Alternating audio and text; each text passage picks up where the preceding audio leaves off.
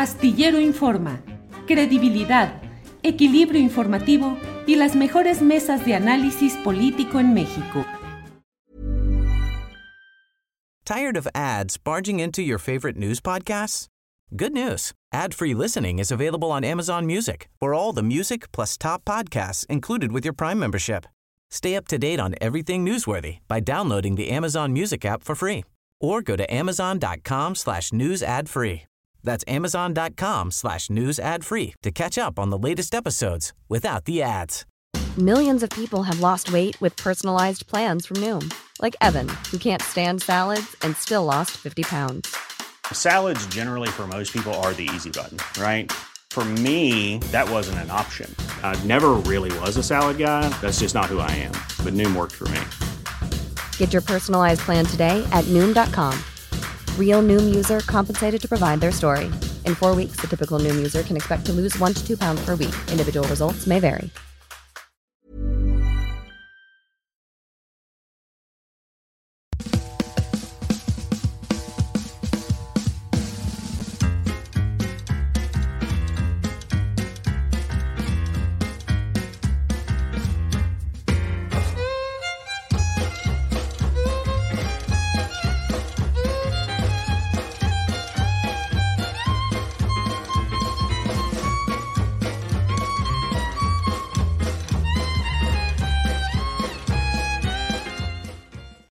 La una de la tarde, la una de la tarde en punto y ya estamos aquí en Astillero Informa. Gracias por acompañarnos en este miércoles 27 de septiembre de 2023. Gracias por estar con nosotros en este día en el cual hay mucha información. Tendremos sobre todo lo referente al tema de Ayotzinapa, la marcha de ayer en la que estuvieron presentes nuestros compañeros Alex Fernanda y Juan Manuel Ramírez y la conferencia de prensa, la presentación del ah, segundo informe de la comisión presidida por el subsecretario de Gobernación, Alejandro Encinas. Iremos hablando y platicando de todo lo que hay aquí en este, em, en esta, en este día. Es que estoy leyendo por aquí. Santi FDH dice: Hola Julio, Agradezco a Alex Fernanda por entrevistarme ayer en la marcha. No importa si no quiso sacarlo al aire. Ay, tengo 77 años y le mostré mi manta de nueve años de edad. Bueno, Santi FDH, no todo lo que tenemos a veces se puede incluir, pero seguramente eh, es una de esas partes en las cuales eh, siempre tenemos estos, estos eh, datos, información, entrevistas, y no todo. Ayer estuvieron horas, largas horas por allá en la marcha, Alex Fernanda y em, Juan Manuel Ramírez. Bueno, buenas tardes, maestro Julio Astillero. Saludos desde San Francisco, California. Ya dijo Encinas que para el siguiente sexenio, entonces. Bueno, déjeme, déjeme ir avanzando en la información, pero sí, hoy dijo Alejandro Encinas que se va, está preparando, se está trabajando en el mecanismo de continuidad para que el tema de los 43 pueda ser abordado en el siguiente gobierno. Es eh, más o menos lo que ha dicho en ese sentido. Bueno, vamos adelante, vamos adelante en este día, vamos a seguir adelante y con la información del día ya está mi compañera Alex Fernanda, precisamente. Alex, buenas tardes. Hola Julio, ¿cómo estás? Buen miércoles. Buen miércoles, Alex. Aquí estamos ya después de la cobertura que hicieron ayer Juan Manuel Ramírez y tú de la marcha eh, de los familiares y solidarios con Ayotzinapa. Pero ¿qué tenemos en este día, Alex?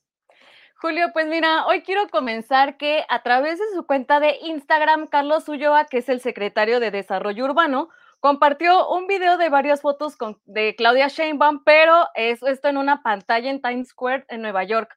Este anuncio fue colocado a través de la plataforma TSX que permite a los usuarios colocar varios videos hasta por 15 segundos.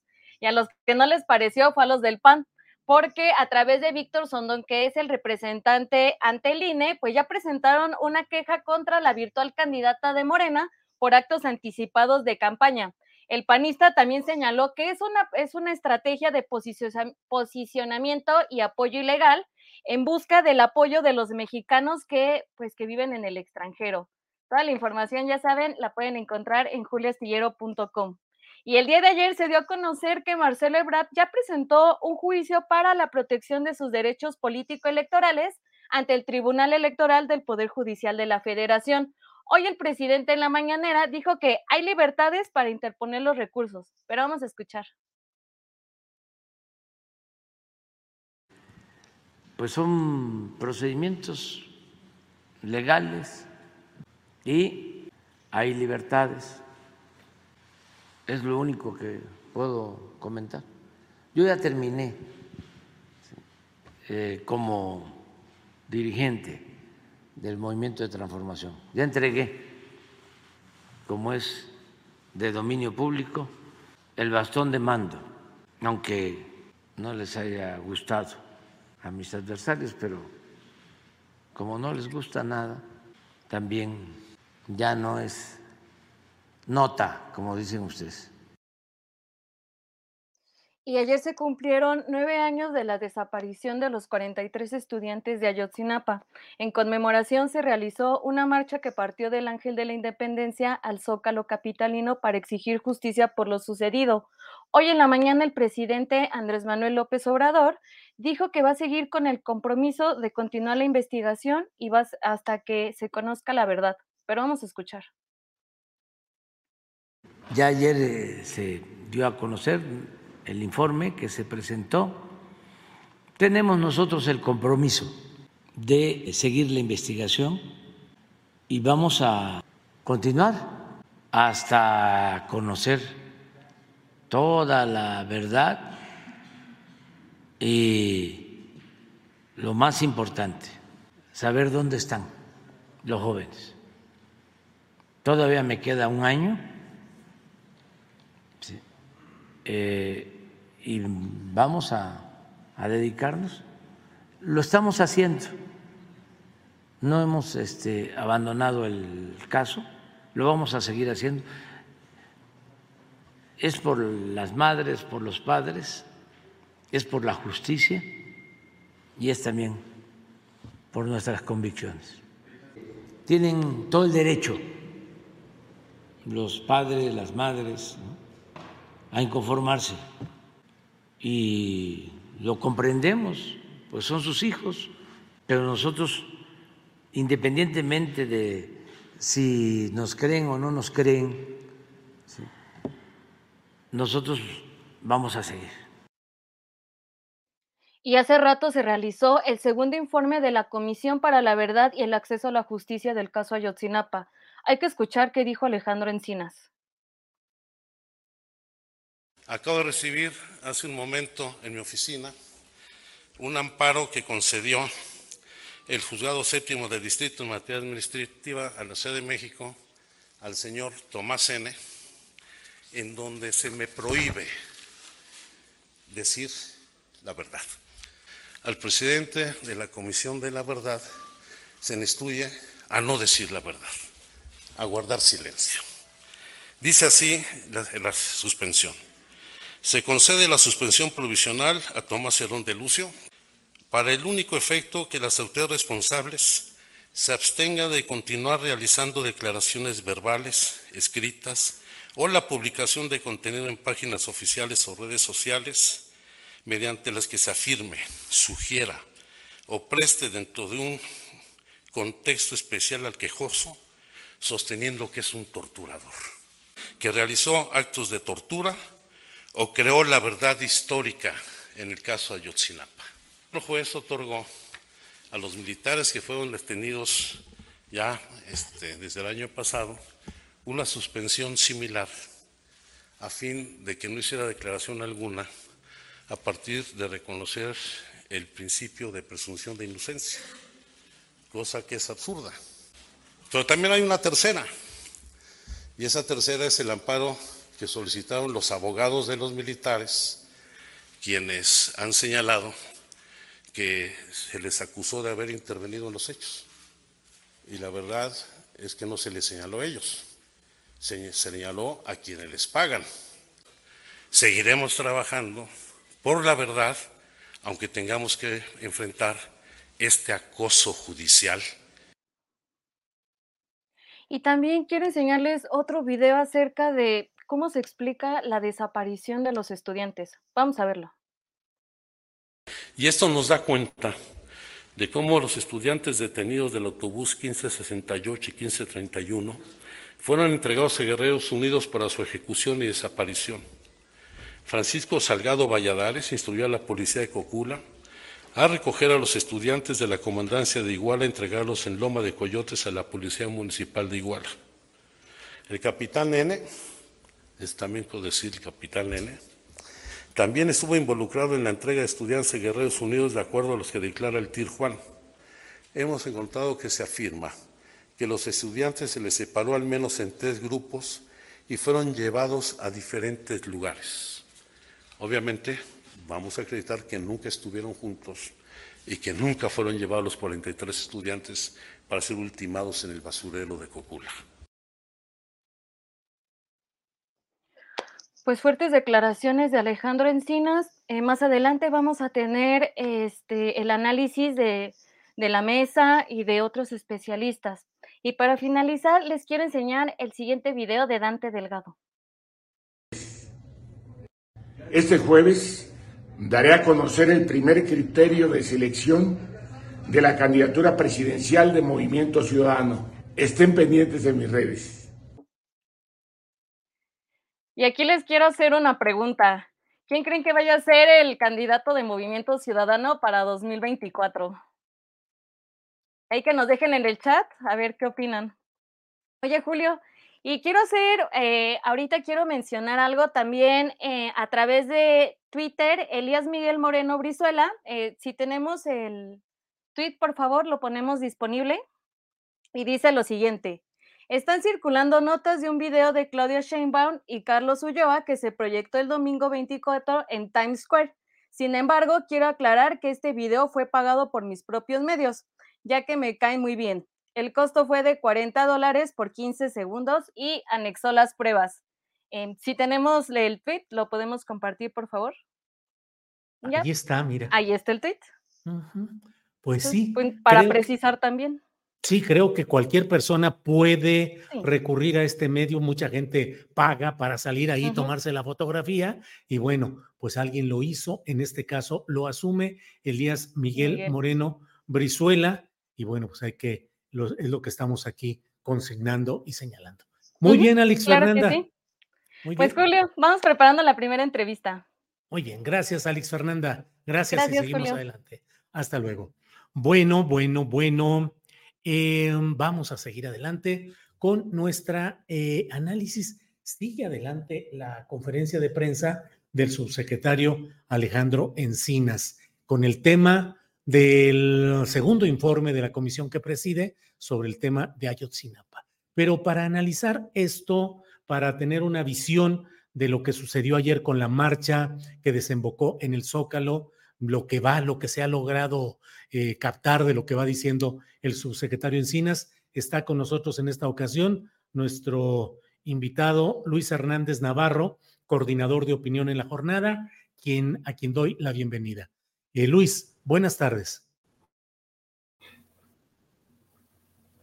Muy buenas tardes, Julio. Muy, muy buenas tardes. Muchas gracias por tu hospitalidad nuevamente. Eh, Luis, ¿qué opinas de lo sucedido ayer durante la marcha que desembocó en el Zócalo, la postura de los padres de familia, no los sé Si estamos, no, no, no te alcanzo a escuchar. Sí, Em, Perdón, Julio, no, alcancé a escuchar. Sí, vamos a, cortar esta transmisión y regresamos para ver si eh, podemos eh, conectarla, aunque sea solo por teléfono, que podamos conectar para que se escuche bien, porque está entrecortado el internet de Luis Hernández Navarro. Así es que, por favor, em, eh, vamos, vamos avanzando en esto. Vamos avanzando en esto. Eh, déjeme decirle, bueno.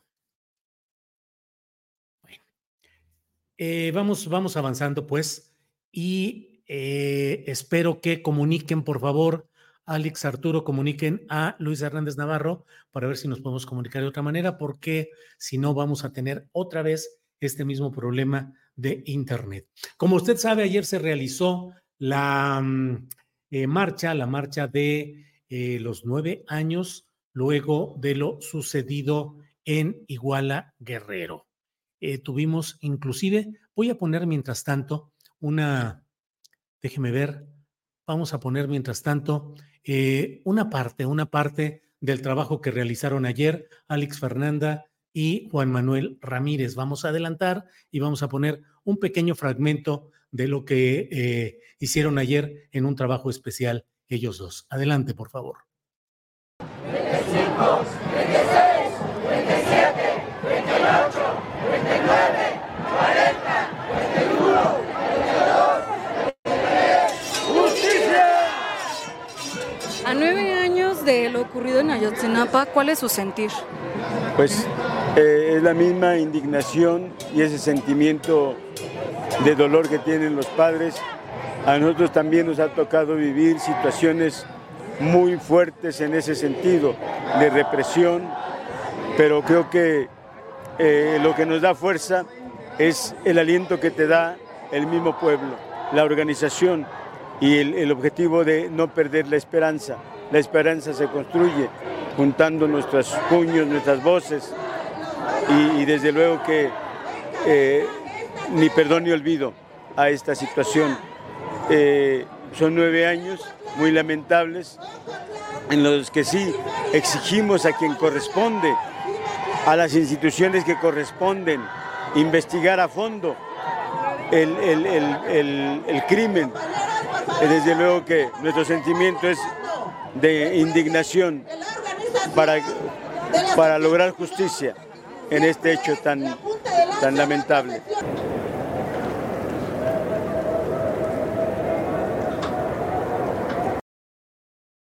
Bueno, pues esto es parte del reportaje que hicieron ayer em, Alex Fernanda y Juan Manuel Ramírez y está disponible en la videocharla de anoche. Ahí está. Pero bueno, regresamos con Luis Hernández Navarro para ver. Luis, buenas tardes. Muy buenas tardes, Julio. Muchas gracias por tu hospitalidad.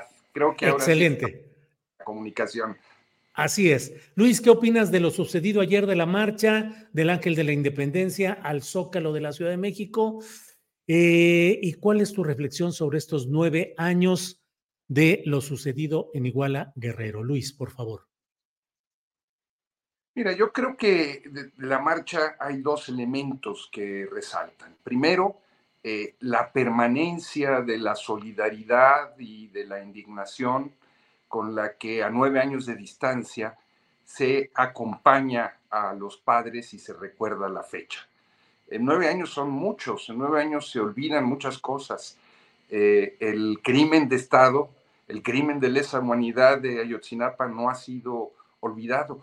Y vimos que la marcha, en la marcha participaron muchísimos jóvenes, universitarios, eh, que hace nueve años pues eran eh, niños o, comenzaban a ser adolescentes en sentido estricto. Eso es yo creo que lo primero. Y lo segundo es que muy claramente se convirtió en una eh, marcha de crítica muy fuerte al gobierno de la 4T y al presidente López Obrador. Una marcha en contra de la militarización, eh, y eh, en la que las consignas, eh, su radicalidad, las expresiones que se vieron a lo largo de toda la marcha, estaban marcadas por la rabia. creo que a lo largo de toda esta administración no habíamos visto una movilización que tuviera ese sello, esa radicalidad. Luis, y eh, hoy se ha presentado el segundo informe de la comisión que preside el subsecretario Alejandro Encinas. Acaba de terminar hace un par de minutos, eh, pero no sé si alcanzaste a escuchar parte de lo que dijo y si nos eh, algo que nos digas qué te parece lo más relevante, lo más significativo. No sé si hubo incluso una especie de insistencia muy marcada del subsecretario de reivindicar su trabajo y de confrontar las posturas críticas que se han dado sobre esa, ese mismo informe y esa comisión. Luis. Claro, eh, yo veo al subsecretario Encinas muy aislado y muy presionado, eh, no solo hacia la sociedad, sino hacia dentro del gobierno federal. Eh, y eh, creo que lo primero que resalta de este informe es que es diferente al que se dio a conocer ayer con el nombre de narrativa. Afortunadamente, porque lo que se difundió ayer era terrible, terrible, incorporaba eh, testimonios de personajes que eh, fueron, eh, cuyas declaraciones fueron obtenidas bajo tortura y incluía también subrepticiamente pues capturas de pantalla que se dieron a conocer en el primer informe cuya veracidad no ha sido verificada. Yo creo que en este segundo informe también se incorporan, eh, sin decirlo explícitamente, esas capturas de eh, pantalla eh, y esto desmerece el sentido del informe. Creo que fue muy significativo la forma en la que el subsecretario retomó la prohibición de parte de la Suprema Corte eh, de mencionar claramente a Tomás Cerón, artífice de la verdad histórica, torturador, hay que decirlo con todas sus palabras, este, eh, un criminal ante la opinión pública, protegido por el Estado de Israel, eh, como ahora se le prohíbe a él, ¿no? Como integrante, como cabeza de la Comisión de la Verdad, decir la verdad. Creo que esta formulación suya fue muy afortunada y hay que poner el dedo en el renglón y decir muy claramente eh, quién es Tomás Herón y el papel que eh, eh, ha jugado en todo este periplo. en el informe también, hasta donde alcancé a, entender, se señalan nueve destinos posibles de los, de los muchachos. Se, habla, se habla de ellos, pero no, no sabemos a ciencia cierta eh, su desenlace. Sin embargo, lo que a mí me pareció eh, decepcionante en el caso del informe es que los señalamientos que han hecho los padres de familia sobre la información que falta, una información que se desprende en muchos de los informes del Centro Regional eh, Fusión de Inteligencia en la región de Hidalgo y que fueron eh, documentados en su momento por, la, eh, por el grupo de expertos independientes del GIEI. este informe insiste en que esa información ya se dio. Y pues, según el GIEI, las Naciones Unidas, según los padres de familia, esto no es así. De, manera que en ese sentido, pues eh, el informe decepciona a quienes esperábamos, a lo mejor ilusamente, que eh, el subsecretario eh, pues nos mostrara que esta cerrazón del ejército podía flanquearse para conocer la verdad y la justicia. Hay, insisto, eh, muchos puntos, podemos hablar de ellos en detalle, en donde hay eh, indicios certeros de que el ejército tiene esa información y no la ha proporcionado. Luis, eh, también encontré en lo que habló, en lo que dijo Alejandro Encinas, referencias críticas a la operación de personal que estuvo antes en la exfiscalía especial y en la unidad de análisis y de investigación sobre el caso Ayotzinapa, es decir, señalamientos de errores, de distorsiones, de tardanzas, un poco, digamos, cargando la tinta contra, me parece, el exfiscal especial Omar Gómez Trejo.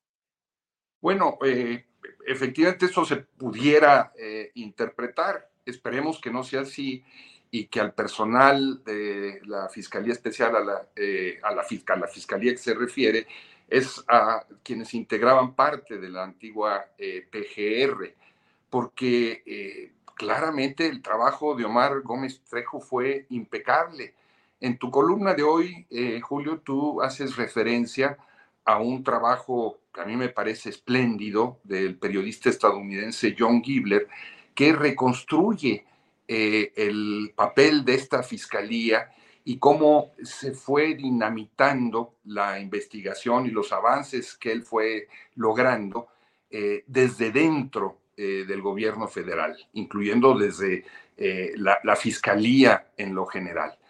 Entonces, creo que hay que defender con toda claridad el trabajo de Omar Gómez Trejo, de la misma manera en la que hay que reivindicar la función que los abogados de los padres y las madres, las organizaciones que los han acompañado, han hecho un trabajo digno, eh, desinteresado, cuyo único objetivo es conocer la verdad, del que no han recibido ningún beneficio eh, personal eh, ni grupal, sino por el contrario, del que han puesto su tiempo, su seguridad y sus recursos para llegar a la verdad y que haya justicia en este caso.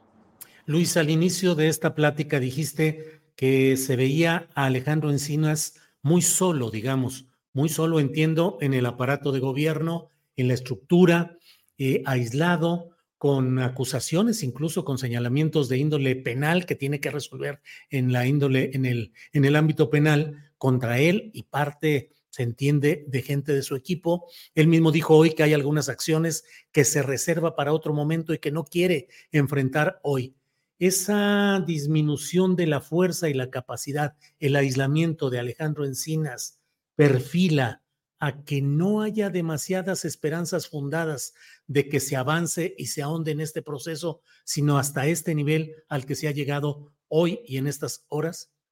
Yo quisiera eh, esperar otro desenlace. Hay un compromiso explícito del presidente de la República en eh, seguir adelante en la búsqueda de los muchachos.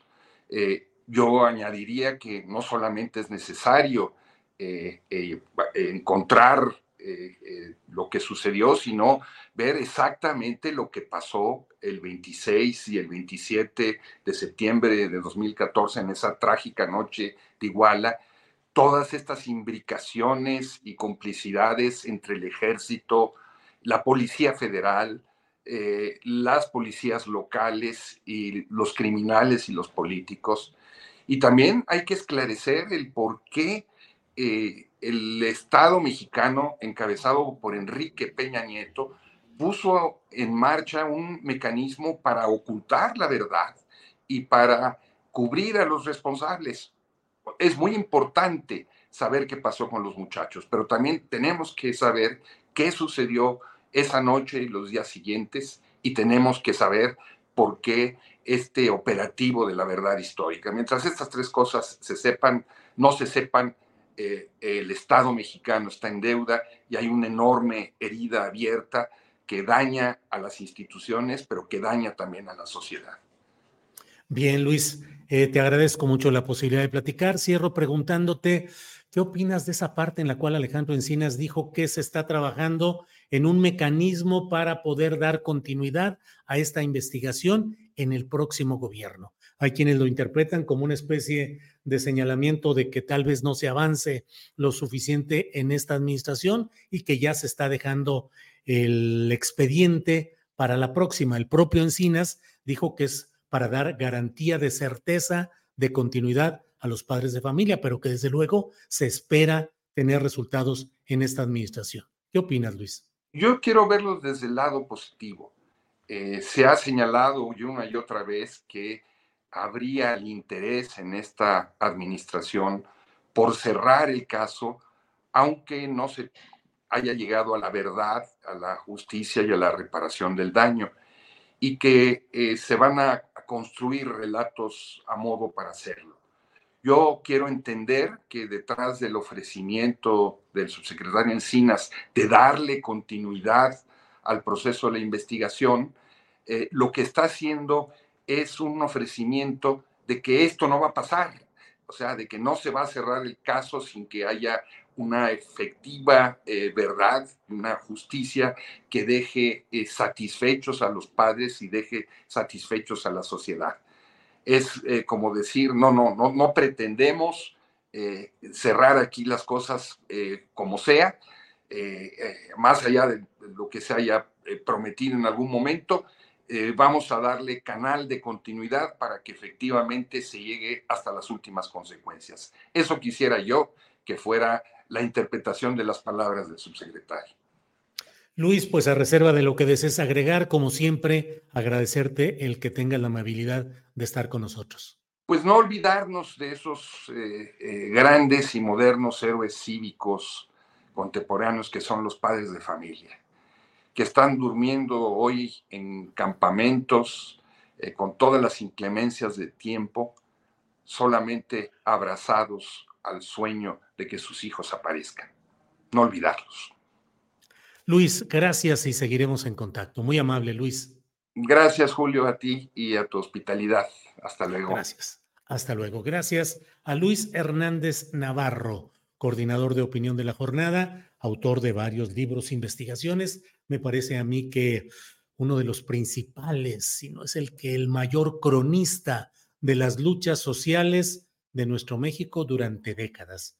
Un periodista, un intelectual que ha dedicado su tiempo al trabajo periodístico en la jornada, dando, eh, generando la oportunidad de publicar y de difundir voces, opiniones, artículos, análisis de voces importantes para entender lo que va sucediendo en el país y por otra parte, autor también de investigaciones sociales muy importantes. Así es que gracias a Luis Hernández Navarro.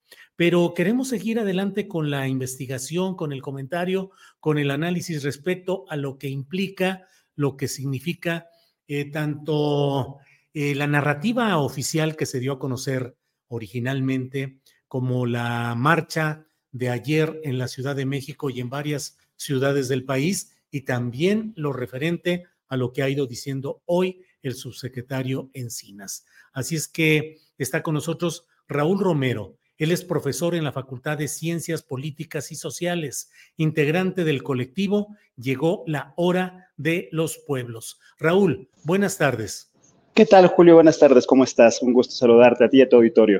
El gusto es mío, Raúl. Muchas gracias, Raúl. Eh, recurrimos a tu voz y a tu opinión que luego leemos en eh, redes sociales, aparte de otras publicaciones, pero ¿cuál es el análisis que tienes respecto a lo que estamos, lo que, cuál es la hora que estamos viviendo en este momento en relación con el tema Yotzinapa, la narrativa que dio a conocer el gobierno federal, la marcha de ayer y las, eh, el informe que ha rendido hoy, hace unos minutos terminó esa reunión con el subsecretario Encinas. ¿Qué es, cómo definir la hora política y social en la que estamos hoy, Raúl? Muchas gracias, Julio. Mira, yo eh, justo estos días publiqué el día de ayer un artículo que tiene que ver con lo que significa Ayotzinapa para México en su historia reciente. El hecho, eh, el crimen de Estado de Ayotzinapa y la movilización social que se generó como respuesta a ese crimen marcan un antes y un después eh, para la sociedad mexicana, marcan un momento de hartazgo que es un quiebre que permite articular distintas exigencias. Recordemos, 2014 estábamos en un clima de movilización social, veníamos de, eh, la, del Movimiento por la Paz con Justicia y Dignidad en 2011, veníamos de Movimiento Juvenil Yo Soy 132 en, 2000, en 2012, y en 2014 ese malestar de las víctimas frente a la guerra y las violencias en México, que se combinó con ese malestar de las juventudes por un país más democrático, cuestionando a los medios de comunicación y al régimen en su conjunto, encontró una exigencia eh, lamentable que fue el crimen de la, de la desaparición forzada de los 43 estudiantes de Chinapa y el asesinato de otros tres. Lo que sucedió en ese entonces, eh, todos lo conocemos, movilizaciones multitudinarias que pusieron prácticamente en jaque al gobierno de Peña Nieto. Durante seis meses hubo movilizaciones prácticamente cada, cada 15 días. Eh, que se tradujeron, según eh, mi hipótesis, en la posibilidad de darle una oportunidad al gobierno o al partido de izquierda hacia 2018. Eh, en 2018, el presidente López Obrador, bueno, todavía como candidato hacia 2017-2018, toma la causa de Yotzinapa como una de sus principales y una de las promesas de verdad y justicia y también como una de las posibilidades para comenzar a revisar el programa o el plan de seguridad. ¿Qué sucede hoy, eh, cuatro años después prácticamente? Eh, no hemos encontrado, no han encontrado a los 43 estudiantes de Ayotzinapa, eh, no se está garantizando justicia de manera general. Ojo, aquí hay una, una problemática que hay que observar con detalle, el que determinado número de personas que estén en la cárcel, que son, pertenecen al ejército, no significa que se está investigando y procesando a la estructura militar en su conjunto. No podemos hacer, aislar casos y decir que solo determinados nombres, determinadas personas sean responsables, sino revisar el conjunto de la estructura militar, cuando hoy sabemos que se hacían trabajos de contrainsurgencia, cuando hoy sabemos que se hacía espionaje, cuando hoy sabíamos, hoy sabemos que había espías directamente de los del ejército en el el caso Yotzinapa entre los estudiantes, no se puede pensar que solamente deteniendo a 12, a 15 con distintos mandos militares será ya una cosa que nos garantice eh, verdad, justicia. Peor aún, si combinamos lo que sucede en el caso Yotzinapa con lo que sucede con la Comisión de la Verdad y la Memoria para los Crímenes del Pasado, lo que nos estamos enfrentando es un ejército como estructura, un ejército intocable, un ejército como una, especie de suprapoder por encima incluso de los poderes civiles, por encima incluso del propio poder presidencial, no solo que no está respondiendo a las exigencias que se le hacen de memoria de verdad y de justicia, sino que además está dictando agenda y confrontando a la propia sociedad civil y a la propia movimiento social y sobre todo a las víctimas que están exigiendo la presentación con vida de sus hijos.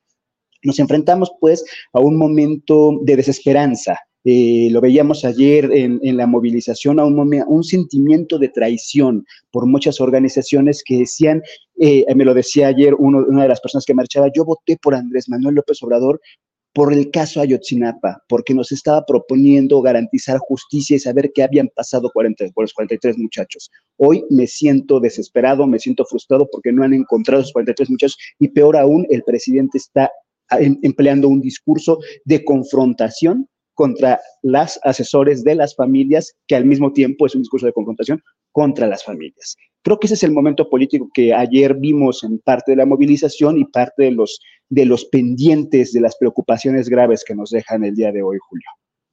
¿Cuál podría ser la explicación de fondo de una postura así del presidente de la República, el presidente con la mayor legitimidad electoral, un presidente con una cuantía de votos a su favor impresionante y con una fuerza política que se mantiene en la popularidad en encuestas de opinión, pero llegado al punto del el poder militar es donde parecerían cambiar las cosas. ¿Qué explicaría? ¿Cuál sería la explicación de fondo de esa conducta del presidente de la República, Raúl? Mira, Julio, hay, distintas hipótesis entre periodistas, académicos. Se habla de la necesidad de mantener al ejército como un aliado fuerte frente a las amenazas de posibles golpes de Estado por las derechas o implementadas directamente por Estados Unidos, ¿no? Esa es una de las hipótesis que se maneja. Eh, una hipótesis que para mí además no tiene tanto sentido, porque eh, Estados Unidos, las economías norteamericanas, eh, los planes y proyectos de integración norteamericanos se han visto bien beneficiados en este gobierno. Podemos ver a altos ejecutivos eh, o altos mandos, no solo del ejército, sino del gobierno también de Norteamérica, yendo a revisar proyectos como el, eh, eh, el corredor interoceánico, teniendo un lugar privilegiado para la de inversión en cuanto al tren Maya, incluso a corporaciones cerveceras de, de, infraestructura, teniendo un lugar privilegiado en, en, en, todos los negocios que se están haciendo en el sureste del país. Sucede lo mismo con las burguesías nacionales, con los sectores económicos. Se han visto muy bien beneficiados, a pesar de que eh, de manera positiva se ha impulsado un cobro eh, de pago de, el pago de impuestos que me parece muy positivo y que se puede redistribuir en la política pública, siguen, siguen viéndose beneficiados estos actores que también incluso presumen de su amistad y de su alianza con, el presidente. Eh, y el ejército, el ejército que, que, que, porque hemos visto también en estos últimos años un favorecimiento no solo político, sino también e-, económico y territorial. ¿No? Esta idea de entregarles la administración de proyectos como el del Tren Maya, del aeropuerto de, Santa Lucía, del corredor interoceánico, de la construcción de bancos, de la siembra de, para árboles, para, para, sembrando vida, ¿no? La administración, el cuidado de las vacunas, el cuidado incluso también de eh, todas las eh, petroleras y las gasolineras por el tema del huachicol, los vemos ahí como una fuerza, como, como, una, como un aparato reforzado, como un aparato que tiene cada vez mayor peso político, económico, territorial.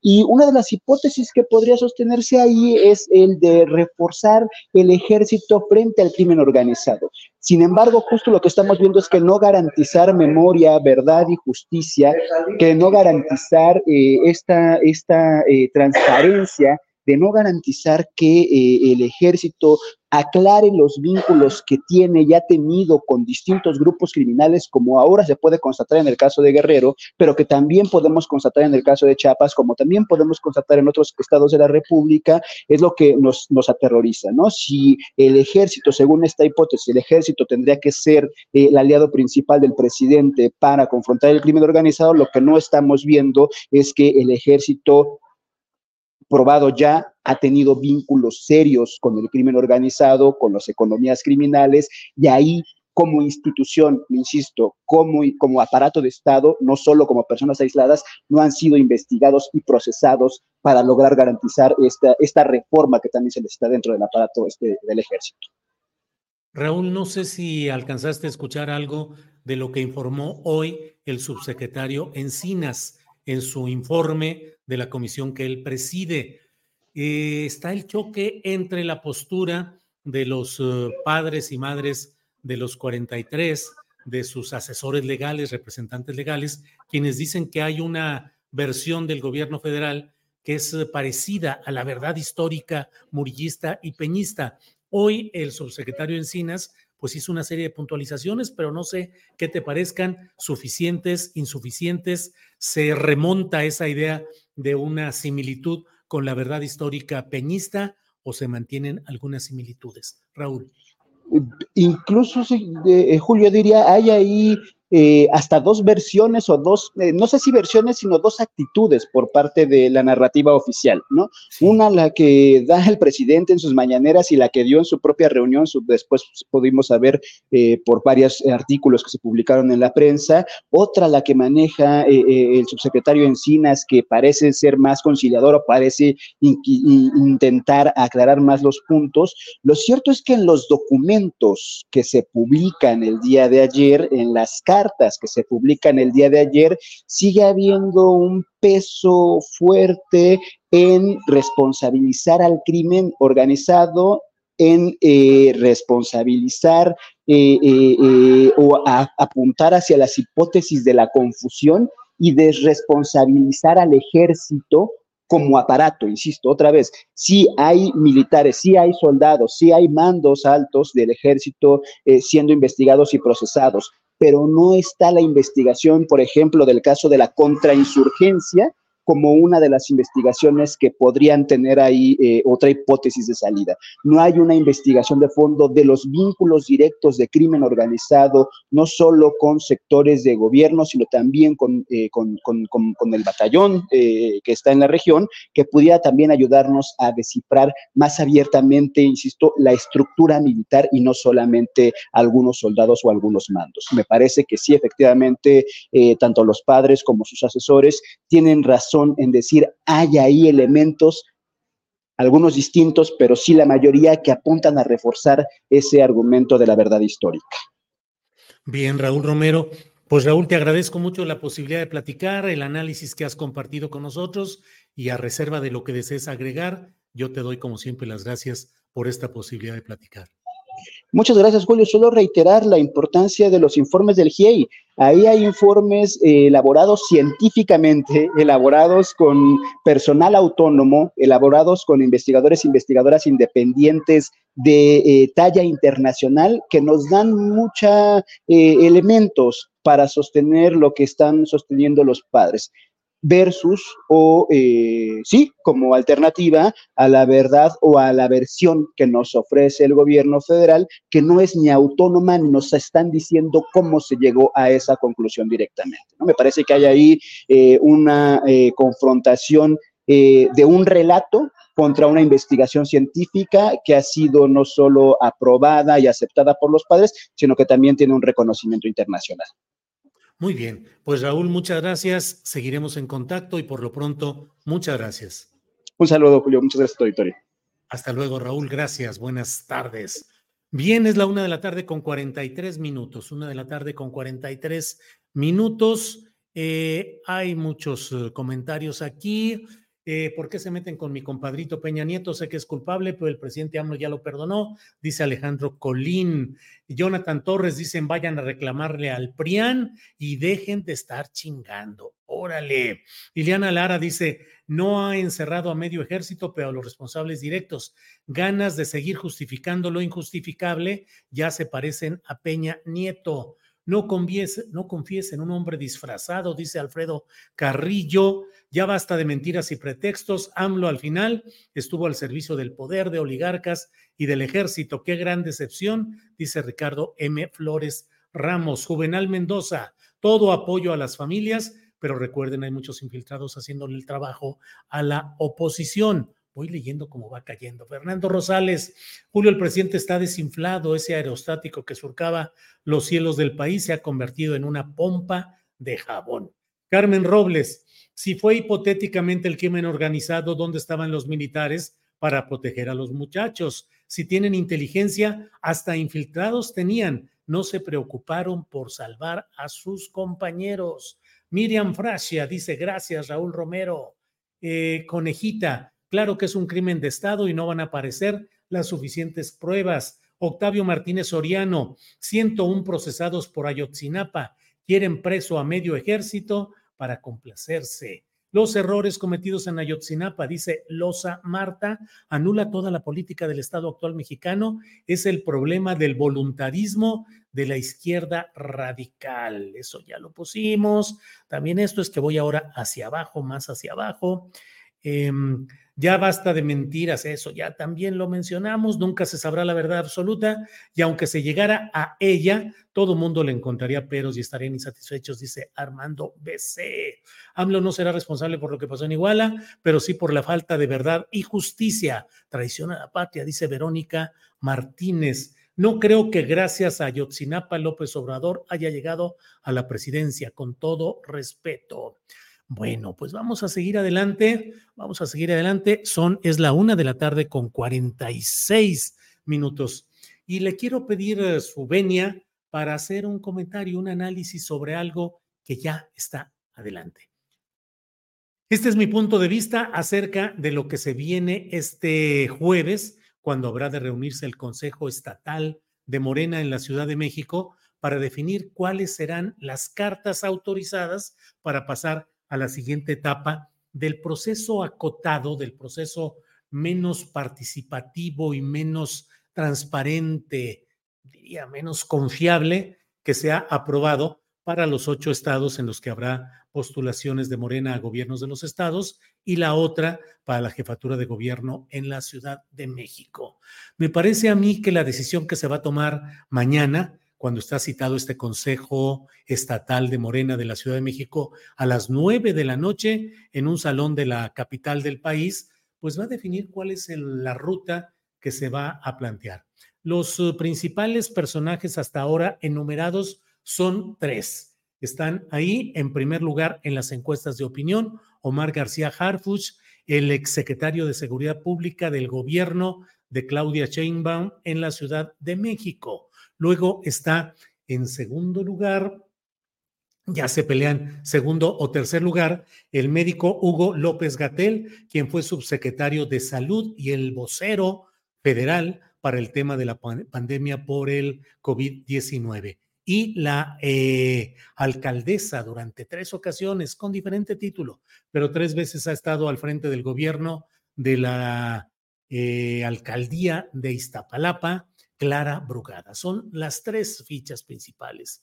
Están anotando, están anotados también otros personajes, entre los cuales destaca el diputado federal Miguel Torruco, un joven que ha hecho carrera política, hijo del secretario de Turismo actualmente del mismo nombre y apellido, Miguel Torruco, y por otra parte está también anotado Ricardo Peralta, que fue subsecretario de Gobernación durante la presencia de Olga Sánchez Cordero y con Adán Augusto López Hernández, formó parte del equipo impulsor de Adán Augusto y ahora tiene una asociación eh, civil y además, bueno, ahora busca también la posibilidad de ser candidato de Morena a la jefatura del gobierno capitalino. Entonces, eh, creo yo que de lo que se defina va a depender mucho del resultado electoral, obviamente, pero por otra parte, la definición política de lo que se desea en una ciudad tan exigente de congruencia, de avance y de progresismo como es la Ciudad de México. Hoy, durante la conferencia de prensa que dio el subsecretario de Gobernación Alejandro Encina sobre el tema de Ayotzinapa, apareció una lámina en la cual se muestra parte de lo que se ha eh, encontrado en cuanto a minutas, a reuniones de lo que se ha llamado Junta de Autoridades.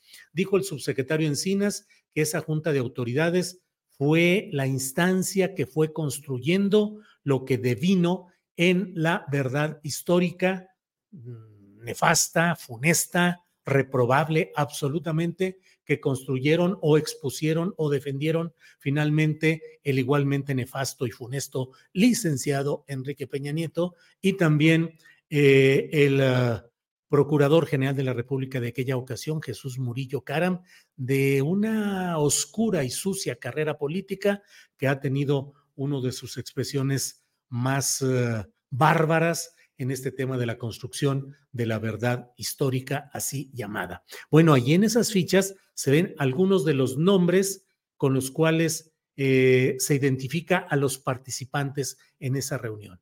Vienen solo el nombre, el nombre inicial, el nombre de pila, diríamos, entre comillas, creo que en algunos casos se le pone N o simplemente el nombre entre comillas, y ahí está Omar, ahí está Omar, en las láminas que hoy presentó el subsecretario Encinas en su informe.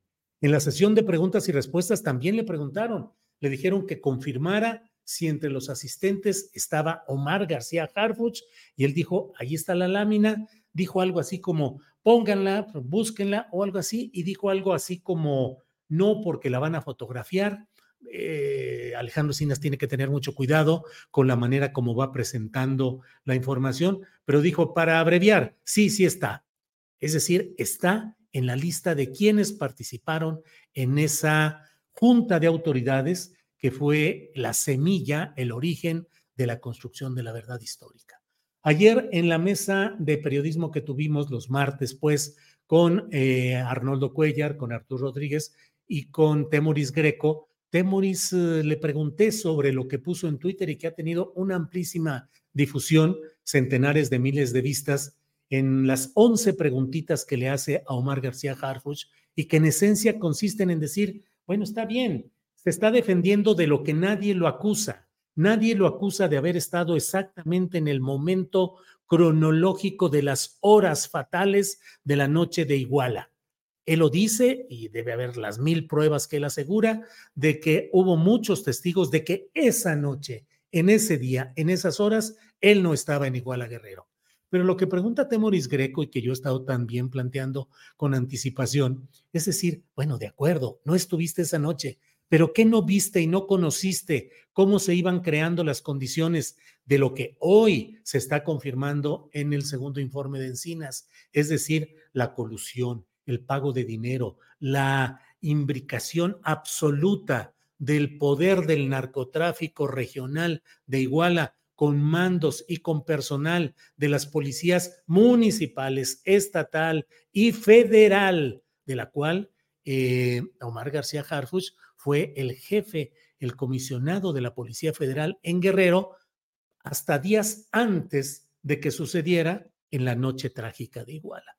Pero ¿qué ha hecho hasta ahora Omar García Harfuch para decir con sentido patriótico, con adhesión a la 4T, con sentido de regeneración nacional, decir, yo vi, conocí, denuncié, actué. Porque en otros espacios, así como un niño chiquito que dice, yo ni abrí la boca, él dice, pues sí, primero negó que hubiera estado en ese tipo de reuniones. Luego dijo, sí, sí estuve, pero yo no dije nada. Pues sí, no dijo y no ha dicho nada, no ha planteado nada.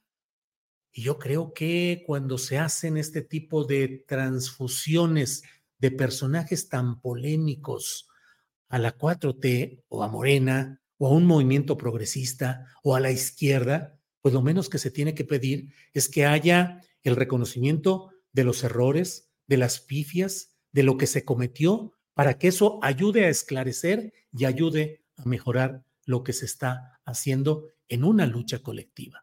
Pero hoy impulsar a Omar García Harfush por solidaridad con un proyecto partidista, porque tiene el sello de favorito de quien hoy encabeza los trabajos en defensa de la cuarta transformación y tiene el bastón de mando, me parece que es una irresponsabilidad histórica. Por otra parte, del otro lado, están representantes de una corriente política y de un ejercicio administrativo que tiene sus bemoles, que tiene sus asegúnes, que tiene críticas acervas, particularmente la que se endereza contra el médico eh, Hugo López Gatel, a quien los segmentos contrarios a la 4T adjudican una conducta que propició centenares de miles de muertes que no debieron ser durante la pandemia y que hablan de él como un doctor muerto. Eh, yo creo que Hugo López Gatel es un representante de la corriente política e ideológica de lo que se llama la cuarta transformación, que en diferentes espacios representantes políticos y administrativos han buscado hacer lo mejor que les es posible en circunstancias tan inciertas, tan variables, tan imprevisibles como las que se dieron en el momento, en el gran lapso de la pandemia covidiana. Está del otro lado eh, alguien a quien se le tiene pleno reconocimiento de acciones en materia de política social, yo diría política social y asistencialismo electoral, pero bueno, en esta lucha política, los perfiles de Clara Brugada, de Hugo López Gatel, me parece que son más rescatables de lo que implicaría como una eh, declinación del espíritu crítico de la izquierda, de Morena y de la 4T, el impulsar a García Harfush. Mañana se tiene la reunión de este Consejo Estatal de Morena, veremos qué es lo que sucede, pero habremos de analizar críticamente lo que ahí acontezca. Bien, gracias. Berta Soto de la Rosa dice, no, Harfuch no es confiable. Em, Eduardo López dice, el robo asesina y entrega del PRIAN es peor que pifias en la elección de candidatos. Bueno, eh, Andrade, el doctor Muerte, quiere impunidad. Pues eh, digo, suponiendo que la quisiera, no creo que necesite obligatoriamente participar en este proceso de la designación de candidatura a jefatura de gobierno para que lo postularan como candidato a diputado o a senador, que creo que finalmente eso puede ir por ahí. La censura es cobardía, impotencia, dice el arquitecto descalzo. Liliana Parra, saludos. Recuerda que el doctor Muerte estuvo en el sexenio de Calderón y eso no dicen, te recuerdo. Argelia Novelo, es libertad de expresión. Clara Brugada es. Eh, Ofelia del Sinore, por eso García Harfuch ha concedido entrevistas solo a medios muy indulgentes. ¿Alguien puede imaginar al Junior entrevistado por Julio Gastillero, igual que entrevistó a López Gatel? Dice Ofelia del Sinore. Ofelia, pues le comento que estamos insistiendo, hemos buscado la entrevista con eh, Omar García Harfus, su equipo nos ha dicho que sí hay interés, que sí están dispuestos, pero pues no nos han dado todavía em, todo este momento. Eh, mm, mm, mm, sí, efectivamente, Alex Fernanda me dice Alejandro Encinas dijo que sí aparece el nombre de Harfus. Eh, tenemos el video, mire, vamos a ponerlo para mm, escuchar lo que dijo Alejandro Encinas sobre este tema. los, eh, los agentes de la Fiscalía mencionaron a Omar García Harfush como uno de los participantes en estas juntas de autoridades. Eh, sin embargo, no está en esta diapositiva que usted presenta. Preguntarle si si también eh, lo mencionaron, se lo mencionaron a usted, el señor innombrable, como le llama, Y la segunda, eh, en su diapositiva de dónde estamos, usted eh, dice que, pues bueno, se tiene que implementar un, me un mecanismo de continuidad de las investigaciones en el caso. Este es un reconocimiento anticipado de que el gobierno, el actual gobierno federal, no llegará a una conclusión, no llegará a cumplir el objetivo de localizar a los jóvenes desaparecidos? Empiezo por la segunda. No, no es así es darle tranquilidad y certeza a los padres y madres de familia que se va a hacer todo lo posible por encontrarlos y en caso de que no se logre el hallazgo en este gobierno, dar las garantías para que continúe la búsqueda. Es un asunto de certeza y de confianza con ellos. Y sobre la primera, está tanto en el primero como en el segundo informe, en donde evidentemente pues, no están los nombres completos. Se aparece, ahorita que lo veas ahí en el documento. ¿Sí? Una, a ver, ¿cómo que no? Eh, claro que siempre. Está en el, está en el reservado, ¿va? Hijo, y si pasamos, no, es que si les paso la lámina, la van a fotografiar. Está. Así de concreto. Pues sí, está.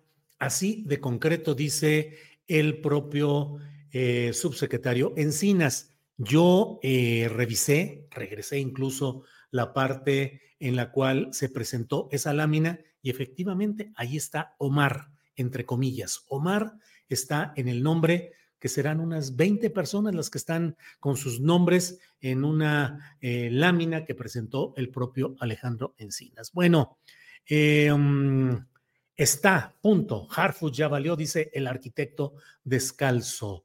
Eh, ah, mira, cinco años después se va a hacer todo lo posible. Ah, qué bueno que se toman su tiempo a echarle la bolita al que viene, dice Luciel. Em, ya está claro, es clara, Ogatel, jamás, jamás Omar gobernaría para la derecha como Mancera, dice Agustín Díaz eh, Bolledas, Bolledas. Eh, ya Julio contento, dice Nancy López. Pues no contento, Nancy, nada más que ese fue parte del título que a la prisa pudimos ponerle a este, a este, a esta, eh, a este programa de tal manera que pues tengo que mostrar y demostrar que sí está el nombre de Omar en la lista de la Junta de Autoridades. ¿Contento o no, Nancy? Pues en esto no está uno para estar contento o no, sino para probar o demostrar lo que hay ahí. La turba quiere de, los detalles de la muerte de los chavos, dice Isolda políticamente correcta. Harfus no, recordemos lo que nos pasó con Mancera y hasta con Peña Nieto, dice Nancy Bravo. Juan Aguilar, no queremos mentirosos en el gobierno de la Ciudad de México. Em, los empresarios muerte, productores y expendedores de comida chatarra. Eh, mm, mm, mm, Omar García no te va a dar la entrevista, Julio, ya tienes fama de tirar candidaturas, dice Marcela Bustamante. No, hombre, aquí estuvo la doctora eh, Claudia Sheinbaum, y una entrevista absolutamente en la que creo que ella salió muy bien. La de López Gatel, igual creo que salió muy bien. No, no, no, no tiene por qué ser de esa manera. Eh, claro que cuando alguien dice algo que me consta que no, que, es, que no está siendo claro o veraz, pues tengo que insistir porque tampoco me quedo en todo ello. María de León dice estar en la carpeta de investigación no significa estar implicado, dice María de León. Pues bueno, entonces, ¿por qué no lo dice abiertamente el propio Omar García Harfuch? Esto hablamos, esto dijimos, esto se acordó, yo refuté, yo denuncié, yo me opuse. Bueno, pues eso será valorable verdaderamente. Pero si guardó silencio, si mantiene el pacto de silencio hasta hoy, pues bueno, ¿qué le vamos a hacer? Edwin Cancino eres lo más imparcial que hay en los medios. Bueno, ya me estoy aquí yendo más de lo debido. Son las dos de la tarde con dos minutos y yo aquí en el choro y nadie me dice, basta, Julio. Así es que vamos de inmediato con mis compañeros de la mesa de periodismo. Cortinilla breve y regresamos.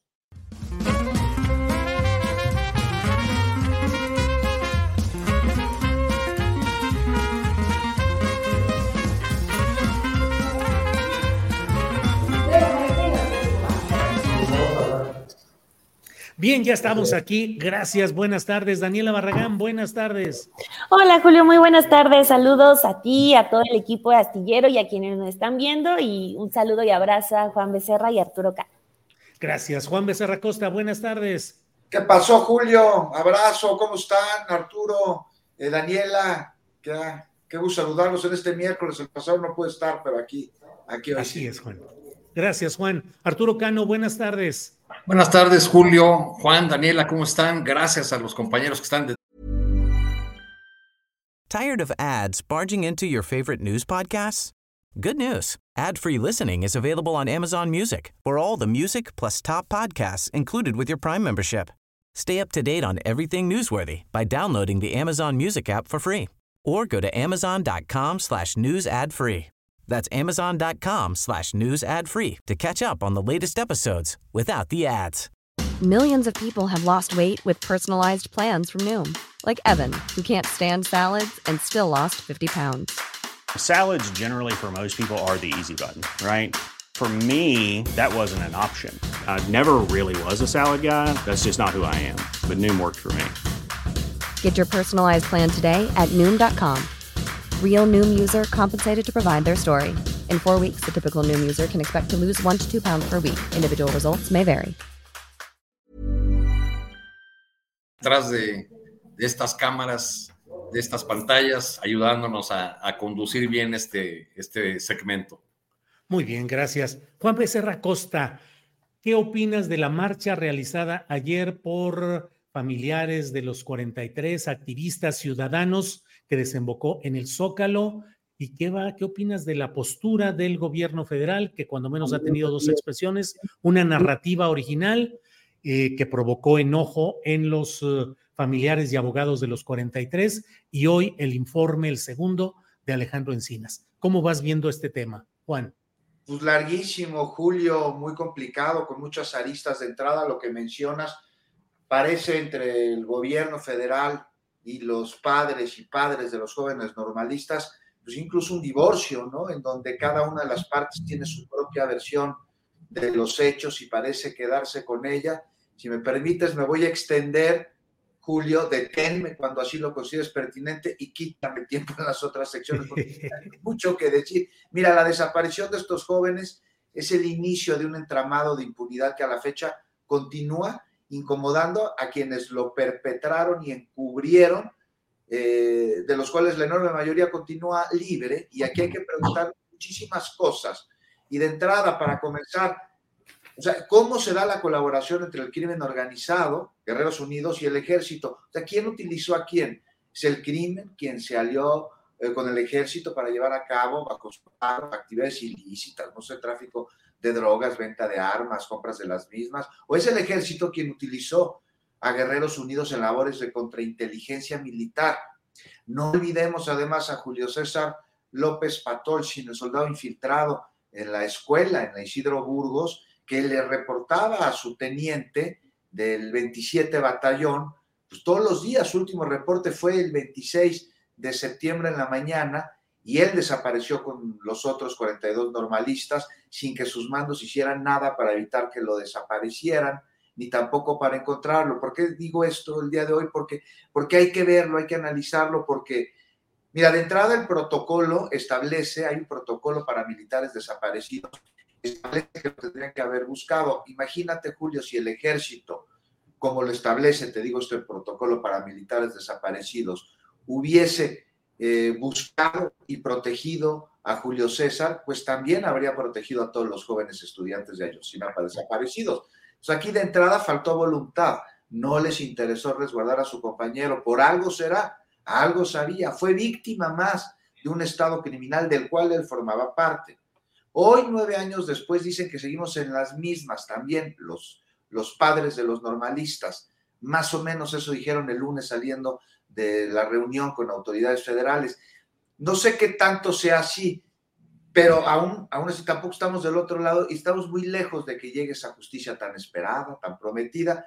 Eh, tan lejos está ella como la claridad sobre lo que pasó aquella noche. O sea, dijeron que lo presentado a los padres de los normalistas el lunes se acercaba muchísimo a la mal llamada este, verdad histórica y que fue la peor reunión que han tenido, me parece que dijo el abogado Vidulfo, ¿no? Nada más hay que hacer una observación. O sea, se entiende de entrada, por supuesto, la desesperación, el enojo y el reclamo para que la verdad se sepa y para que se entreguen todos los documentos con relación a lo sucedido durante la noche de Iguala, que en su poder tiene el ejército y que dijo el presidente que ya los devolvieron, pero parece que no es así. de, hecho, el GIEI se fue porque no tiene las herramientas suficientes para contar con su investigación al requerir estos documentos.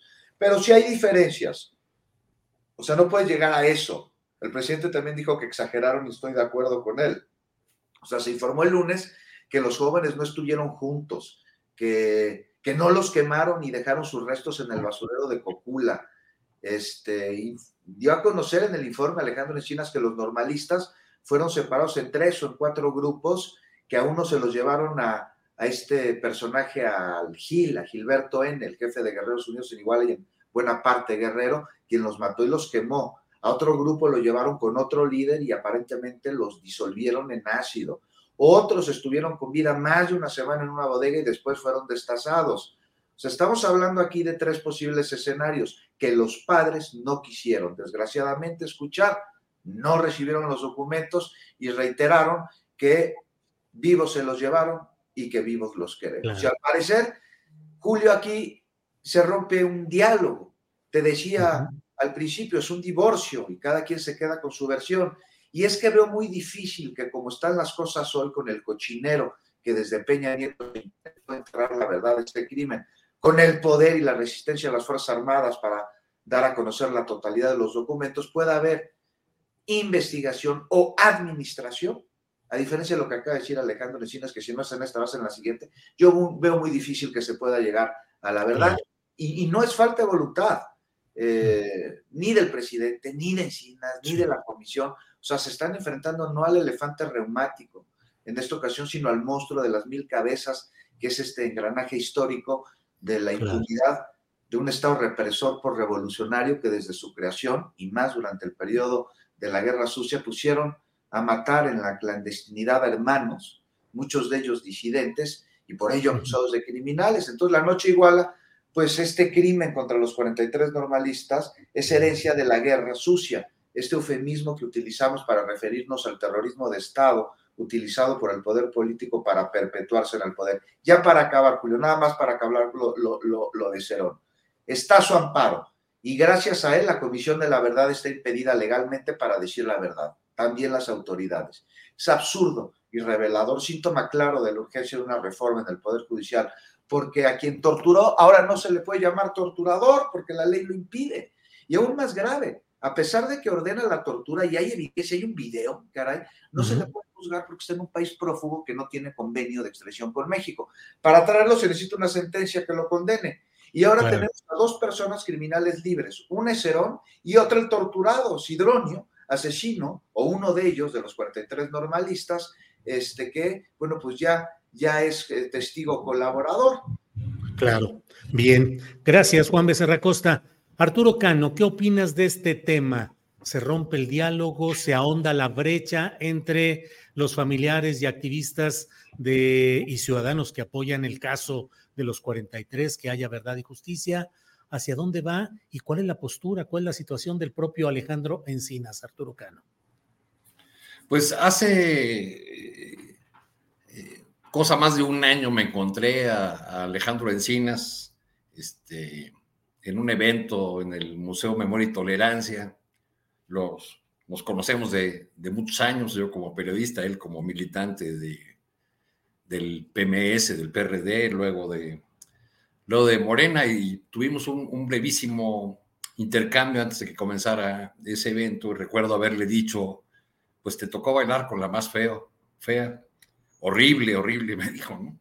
Y creo que lo que estamos viendo en, estos días, pues confirma esa, esa breve frase. Es un, funcionario que se ha esforzado por, eh, dentro de los márgenes que le permite eh, el encargo presidencial, pues avanzar en la, en la verdad, esclarecer el punto y lo que presentó en este segundo informe eh, a pesar del tiempo transcurrido, a pesar de todo lo que sabemos de, del caso, este, pues a uno le vuelve a revolver el estómago y a, causar una profunda indignación esta radiografía del horror que, presenta Alejandro Encinas, con unos datos conocidos, otros que no, que no sabíamos, este, este rompecabezas de un crimen de Estado al que le faltan piezas, piezas clave, ya, ya lo ha dicho el grupo de expertos independientes, lo han... Eh, subrayado las madres y padres de familia, eh, los organismos de, derechos humanos y esas piezas faltantes en el rompecabezas del horror, pues son, eh, faltan porque el ejército se ha negado a entregarlas. Ya hace un momento en este tu espacio, Julio, Luis Hernández y Romero hicieron, pues digamos, el análisis macro es difícil agregar algo ahí, este, yo diría que hay, detalles nada más que, quisiera agregar por los momentos en que me tocó ir a, Guerrero a cubrir este, este tema. Este, por ejemplo, en el caso de, eh, de la eh, versión que vuelve a refutar Encinas, en el sentido de que los estudiantes habían ido con la intención de boicotear el informe de la entonces presidenta del DIF de Iguala, María de Los Ángeles Pineda, pues esa versión nunca fue eh, cierta, fue algo que les ayudó a configurar esa monstruosidad llamada la verdad histórica. Este, y se olvida, por ejemplo, que si los estudiantes fueron a Iguala, fue porque solían tomar eh, los autobuses para la marcha del 2 de octubre en Chilpancingo. Ese día, en la terminal de autobuses de Chilpancingo, había y existen fotografías que se publicaron en los medios locales, una tanqueta del ejército afuera, que les impidió eh, hacer esa acción que, que, solían hacer en Chilpancingo, porque no, no, no acostumbraban trasladarse hasta, hasta igual a hacer esa, esa operación. Eh, ¿Por qué era tan importante el informe de la presidenta del, del DIF? Pues porque la señora María de los Ángeles Pineda ya había anunciado que pretendía ser la sucesora de su marido en la presidencia municipal de Iguala. Una familia que se quería eh, perpetuar en el, en el poder o que quería continuar en el poder en, ese caso, que tenía el, respaldo además de la estructura del, partido. Había un diputado eh, federal cuyo nombre se me escapa ahora, no, no, recuerdo, pero le decían el zorrillo, porque tenía un mechón blanco en el, en el cabello, pues él que le redactó el discurso de despedida a José Luis Abarca. Todavía eh, me tocó alcanzarlo y mirarlo en el Salón de Cabildos de Iguala, eh, con su esposa al lado, una mujer mucho más alta que él, que José Luis Abarca, eh, leyendo unas palabras que le habían escrito, que le había escrito este, este diputado. y cuando salió del Palacio Municipal fue para darse a la fuga una fuga permitida, porque ahí afuera estaban, había agentes de todas las corporaciones, igual ya estaba llena de, corporaciones. Pero bueno, pues ahora, ahora sabemos que, que en este eh, crimen de Estado, como lo volvió a señalar Encinas ahora, pues participaron todas las corporaciones, había un seguimiento puntual de, de cada una de las acciones de los estudiantes normalistas. Eh, y, bueno, pues parece ser que, que, no podremos llegar a la verdad completa en este sexenio. Ese fue el reclamo en la, en la marcha del día de ayer. Me, me tocó ver por ahí algunas eh, pintas en las paredes donde ya mandaron a hacer con, con, este, con stencil o esta técnica de serigrafía el rostro de Omar García Harfuch eh, y señalándolo por su participación como mando de la Policía Federal en aquellos años en el estado de Guerrero. Arturo, gracias. Daniela Barragán, em, ¿qué opinas de la marcha de ayer? ¿Qué te llamó más la atención? ¿Qué opinas de la postura del gobierno federal en cuanto a la narrativa que dio a conocer, el informe que hoy dio eh, Alejandro Encinas? ¿Cómo vas viendo todo esto, Daniela Barragán?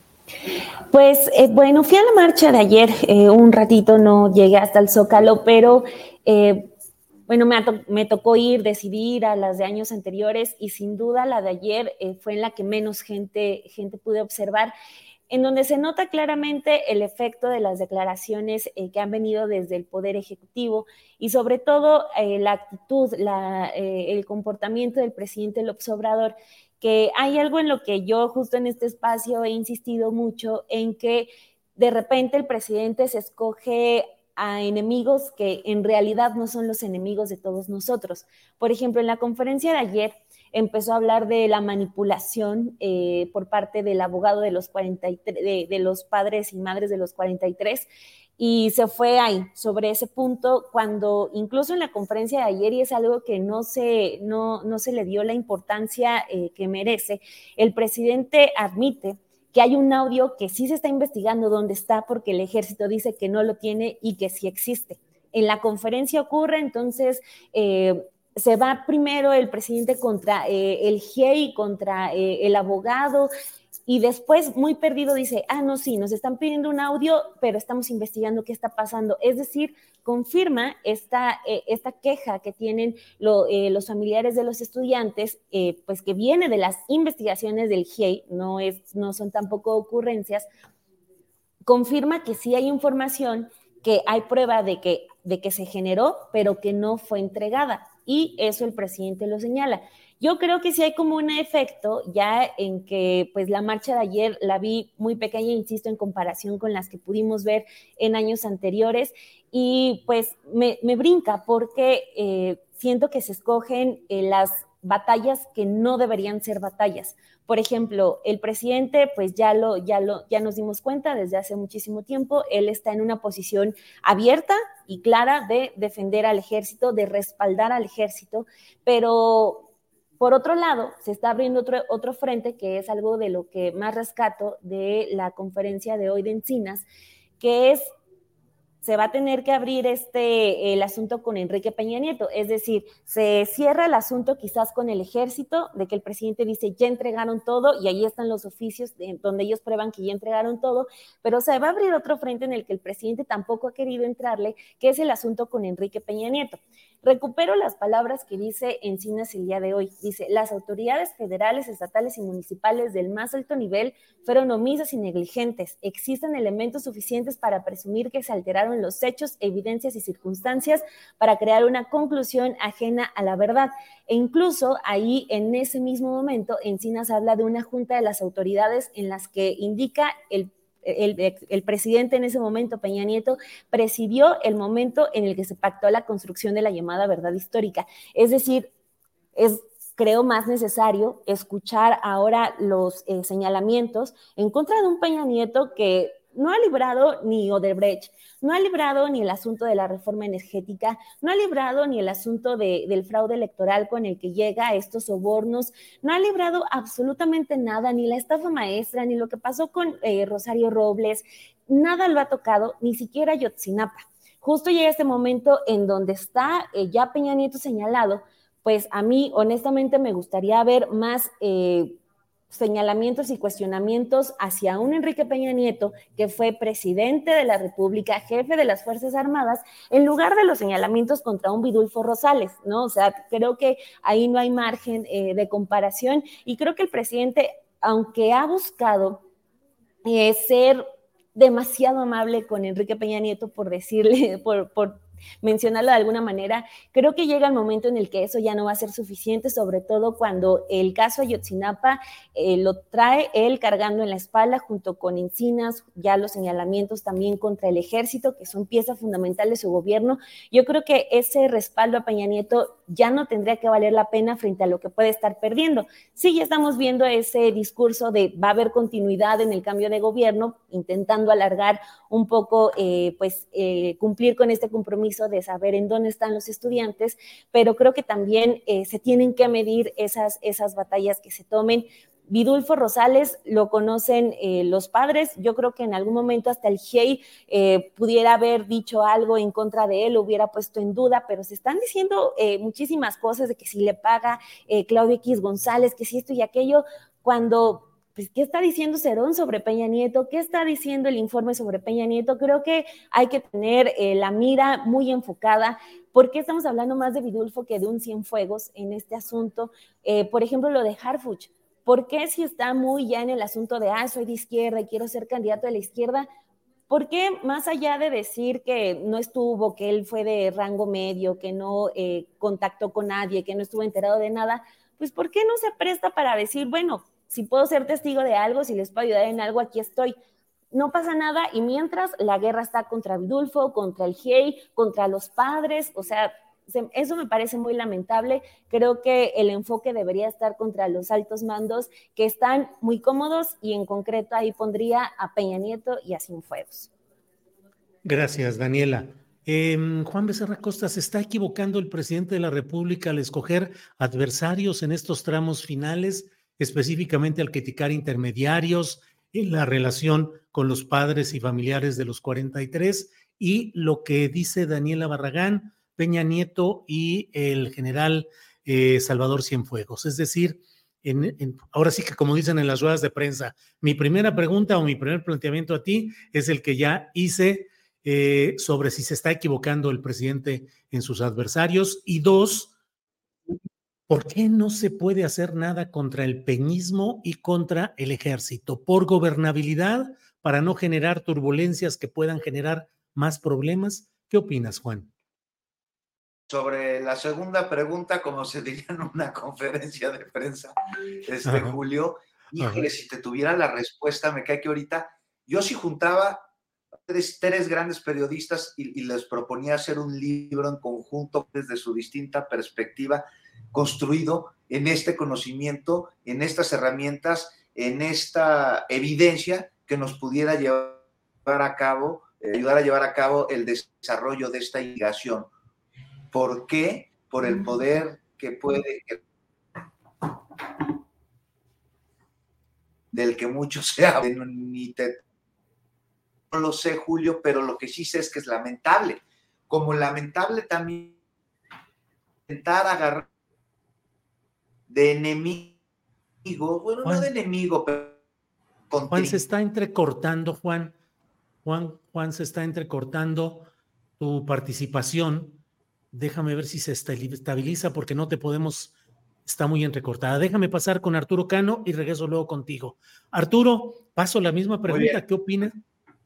Sí, Juan, disculpa, pero sí se está entrecortando. Arturo, ¿qué opinas de este tema? ¿Está equivocándose el presidente de la República en la ubicación de sus adversarios políticos en este momento? Uno, ¿y qué onda con los expresidentes como Peña y con el ejército? Intocables y entonces ¿Dónde queda el cambio o la transformación nacional? Arturo Cano.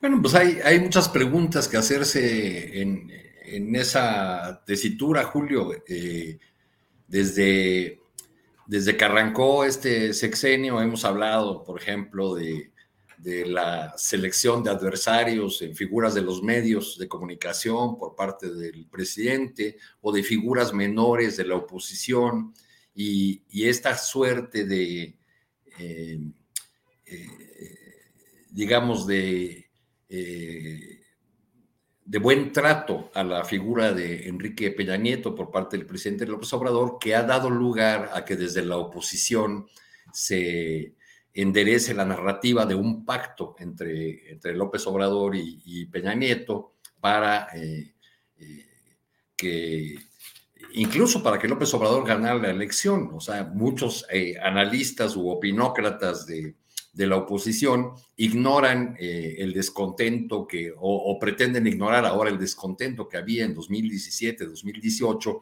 eh, y también la fuerza que logró concitar López Obrador en 30 millones de, votos, y dicen que todo fue un arreglo, que, que, por eso Peña Nieto eh, decidió destruir la candidatura de Ricardo Anaya y facilitar el triunfo electoral de López Obrador, como si esos 30 millones de votos se pudieran traficar o, pactar de, esa manera. Hay una debilidad también en esa narrativa, pero el presidente la, alimenta o les da sustento en eh, declaraciones reiteradas donde usa palabras muy suaves, este, eh, hacia Peña Nieto. Alguna vez en una manera hasta dijo, no, no, él no quiten esa imagen, porque apareció por ahí colado Peña Nieto.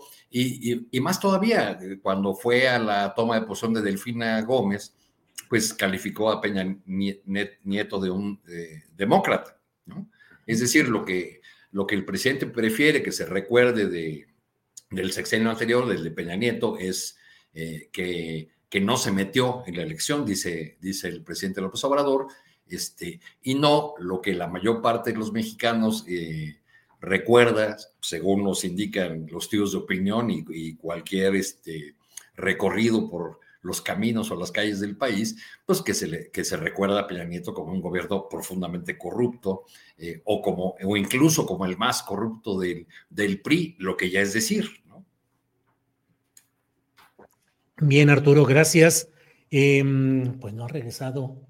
Ya, ya está por ahí. ¿Ya está? Ya reapareció. Juan, ¿nos escuchas? A ver, yo los escucho bien, ¿ustedes a mí? Sí, aparentemente todo bien. Adelante con la... Y encender. Te decía que, que estaría increíble que hiciéramos una investigación, los tres, eh, ustedes tres y, yo de su ayudante, para poder este, eh, pues hacer un trabajo con respecto a esto. La segunda pregunta, este, pues yo estoy muy de acuerdo con lo que acaba de decir Arturo Cano. Con,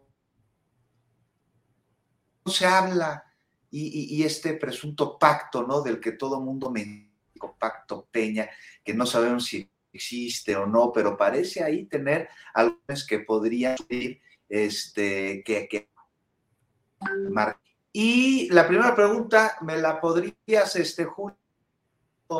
Ya no me acuerdo cuál era. Juan, Juan sigue entrecortándose muy feamente y la verdad es que no, no tiene seguimiento la, no tiene continuidad lo que nos vas diciendo y nos apena mucho eso. Le voy a pedir a la producción para ver si podemos hacerlo por teléfono y, quitamos la imagen, nos vamos por teléfono y así tal vez podamos brincar este momento. Daniela Barragán, Dani, em, otro tema, otro tema, Daniela Barragán. Eh, ¿En qué momento estamos relacionados con Omar García Harfus que niega ser el favorito de Claudia Sheinbaum, pero en la marcha de ayer de Ayotzinapa hubo muchas protestas contra él. Mañana está la reunión del Consejo Estatal de Morena, que va a permitir saber quiénes van a ser los cuatro que pasan a esa parte final de las encuestas. ¿Cómo vas viendo todo el proceso de, la Ciudad de México y el caso específico de García Carlos? Daniela. Pues creo que eh, Omar va a perder mucho tiempo si intenta deslindarse de la liga con Claudia, ¿no? O sea, porque, pues, ¿qué es Omar sin Claudia Sheinbaum? Un policía que trabajó con García Luna y Cárdenas Palomino, y luego alguien que estuvo en Guerrero, en la Policía eh, Federal, y luego que fue quien ocupó la oficina de Tomás Herón. Entonces, híjole, creo que más bien le conviene quedarse con, con esa liga de, Claudia Sheinbaum, y hasta él mismo lo ha señalado en las entrevistas, ¿no? Eh, cuando le preguntan, por ejemplo, aquí en Sin embargo pasó en la entrevista con los periodistas, que le preguntan, la primera fue, ¿eres de izquierda? Y lo que él dice, eh, yo eh, comulgo con los principios de López Obrador y Claudia Sheinbaum, y dice varias cosas más y la segunda pregunta es, pero eres de izquierda y como que batalla, ¿no? O sea, entonces yo creo que ahí en ese asunto, si yo fuera Omar, no le movería y más bien, pues sí, o sea, no decir que es el consentido, porque eso nadie oye, puede decir. Oye, Daniela, ¿y si hubiera dicho que sí es de izquierda, le hubieran creído? Pues es que ahí, por ejemplo, nos lleva al tema de qué hacemos con Omar García Harfuch y su padre y su abuelo. O sea, si por estar en Morena, esos lazos familiares eh, los eh, resumimos en uno no, este, no es culpable del lugar en el que nace, o tú cómo ves, Arturo. Bueno, tal vez deberíamos empezar por preguntarnos a estas alturas del partido qué es ser de izquierda. O sea, de, de, de, inicio se plantea una persona de izquierda es aquella que ve un mundo de desigualdades e injusticias y que busca cambiar ese mundo, busca transformarlo en un mundo más justo, igualitario, ¿no? Eso es, eso es lo que se ha planteado. En el caso de Harfus, más allá de esas definiciones ideológicas, lo, lo, que yo veo es un problema de cómo van a construir a un candidato, si es que llegara a hacerlo, eh, digamos, con todo lo que la batería que la oposición va a sacar, no solamente este tema en el que hemos insistido en este programa de su presencia en Guerrero, en la antesala de la desaparición de los 43, sino de todo lo que dijo el presidente en los primeros años de su gobierno respecto de la Policía Federal como una corporación profundamente corrompida, donde no se salvaba nada. Y como no se salvaba nada de la Policía Federal, pues había que desaparecerla y crear la Guardia nacional. Ese, eh, creo que en el tema de la Policía Federal el presidente fue siempre más insistente eh, en que era una población, eh, una corporación totalmente corrompida, que lo fue todavía más cuando pasó al mando de la Secretaría de Gobernación, este, porque en otros temas el presidente se ha cuidado de decir, bueno, con honrosas excepciones, o había manzanas que se salvaban en el árbol, en fin, pero en este caso no, entonces ahí tiene una gran eh, dificultad. Ahora, ¿por qué Omar García Harfuch? Por, la cuestión de eh, que quizá aparece adelante en las encuestas, y eso nos lleva al al viejo debate de la izquierda, que parece un callejón sin salida. Si la izquierda no gana elecciones, se va convirtiendo en una fuerza irrelevante. Y la obsesión electoral, que así la llamaba Carlos Monsiváis, se convierte en, la única brújula, este, entonces se van desvaneciendo las causas. Claro. Dani. Es, una cosa que no tiene, que al parecer no tiene solución, un catch 22 o un callejón sin salida, digamos. Daniela, por favor, adelante. Sí, o sea, creo que me parece muy pertinente hablar sobre esos eh, conceptos, sobre todo cuando estamos viendo los perfiles que están compitiendo por la Ciudad de México, que es una, los principales, ¿no? Los que, digamos, tienen más oportunidades de, de ser los candidatos, que son Clara Brugada, que son Hugo López Gatel y Omar García Harfuch. Los primeros dos eh, tienen esa trayectoria eh, ya de años. Eh, creo que poco se les puede escatimar las batallas que han tenido cada uno en sus trincheras. Y en el caso de Omar, por ejemplo, yo recupero este asunto de la izquierda y también muchos lo han recuperado ya en, las entrevistas que él ha dado, porque pues pareciera un contrasentido, porque viene de una familia que pues justo se ha encargado incluso de aniquilar a muchos militantes de la izquierda en distintos momentos de este país. Entonces, eh, lo platicaba con, una amiga que es, pues, se le puede juzgar o no a, Omar García Harfuch por eso. Lo que ella me decía, pues, Claro que sí, porque no se está dedicando al arte, no está dedicando a la música, sino que él está continuando con una tradición de policía y, e insisto, si estuviéramos hablando de un García Harfuch del 2018, estaríamos hablando de cómo la familia de los represores busca ahora acceder a un nuevo cargo público, que es el gobierno de la Ciudad de México. Ahora está en Morena y por eso a veces se le puede decir, ay, no, pero nadie, nadie escoge de qué familia viene. Entonces, eh, ahí creo que el debate va, va, a estar interesante, sobre todo, insisto, con estos otros dos perfiles que son eh, pues hechos de, de la izquierda eh, tanto la, más reciente como la obradorista, también la de los movimientos estudiantiles, frente a un Harfuch que, insisto, le conviene más eh, que se le ligue con Claudia Sheinbaum, porque si nos vamos hacia atrás, pues eh, evidentemente ahí va, a estar perdido y más bien ahí van a salir y a brotar las dudas y muchos cuestionamientos con mucha razón eh, que, que lo ligan con este caso a Yotzinapa. Ahora, también, aunque creo eso de que Omar García Harfuch ha fallado al momento de no ponerse a disposición como un elemento para ayudar a llegar a la verdad en este caso tan complicado, también creo, por otro lado, que el que aparezca su cara ya ayer en, los, eh, en la marcha, como lo señalaba Arturo, ya con este stencil, creo que sí obedece al 100% a un asunto político de dañarle la, este, la carrera por la candidatura. El año pasado no figuraba Omar García Harfuch en estas marchas, por ahí siempre se ha especulado y se ha dicho y se ha insistido sobre su participación, pero nunca había tenido un papel tan protagónico. Entonces creo que ahorita el que lo tenga sí obedece 100% al tiempo, al tiempo político y, e incluso también los padres y, madres nunca han insistido mucho en el asunto de Harfuch, pero eh, pues ya que él quiere aspirar a tener la candidatura de la jefatura de gobierno, sería muy interesante que en lugar de decir que era un mando medio que él nunca supo, que él no llegó a enterarse, pues que también empezara a tomar el, caso de frente y decir, pues sí supe, hice esto, si es que, si es que se ocurrió, pero creo que se está yendo mucho por la tangente. Bien, Daniela, Don Juan Becerra Costa, ya estará funcionando bien. Si ya está funcionando bien su internet, agarre el resto del programa porque le, adelante, Juan. A ver, 10 10. Corridito, don, corridito, Juan. Muy bien, muy bien. Ya, pues bueno, quedaron temas de los que un poco se este, alcanzó a entender algo. referente a Peña Nieto, al ejército, al libro que dices que, que, que tendríamos que hacer contigo de ayudante, de coordinador, de guía que tendrías que darnos, Juan. Y bueno, ya entramos aquí a otros temas. ¿Qué es ser de izquierda? Omar García Harfuch, la designación de las eh, piezas o fichas que van a la encuesta de Morena en la 4T que tiene que definirse mañana. Entonces, el tema que quieras, adelante, Juan. No, pues vámonos con este tema este, referente a lo que pues, mencionas de Omar García Harfuch, de la carrera por el gobierno de la Ciudad de México.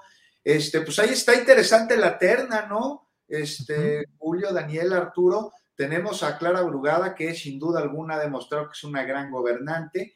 Está el doctor Hugo López Gatel, eh, que en entrevista el viernes yo le preguntaba, oye, ¿cómo creas, construyes tanta afinidad dentro de un grupo de la población afín a la cuarta transformación, que es eh, inversamente proporcional al repudio que genera en, la oposición, ¿no? Me parece que es un fenómeno.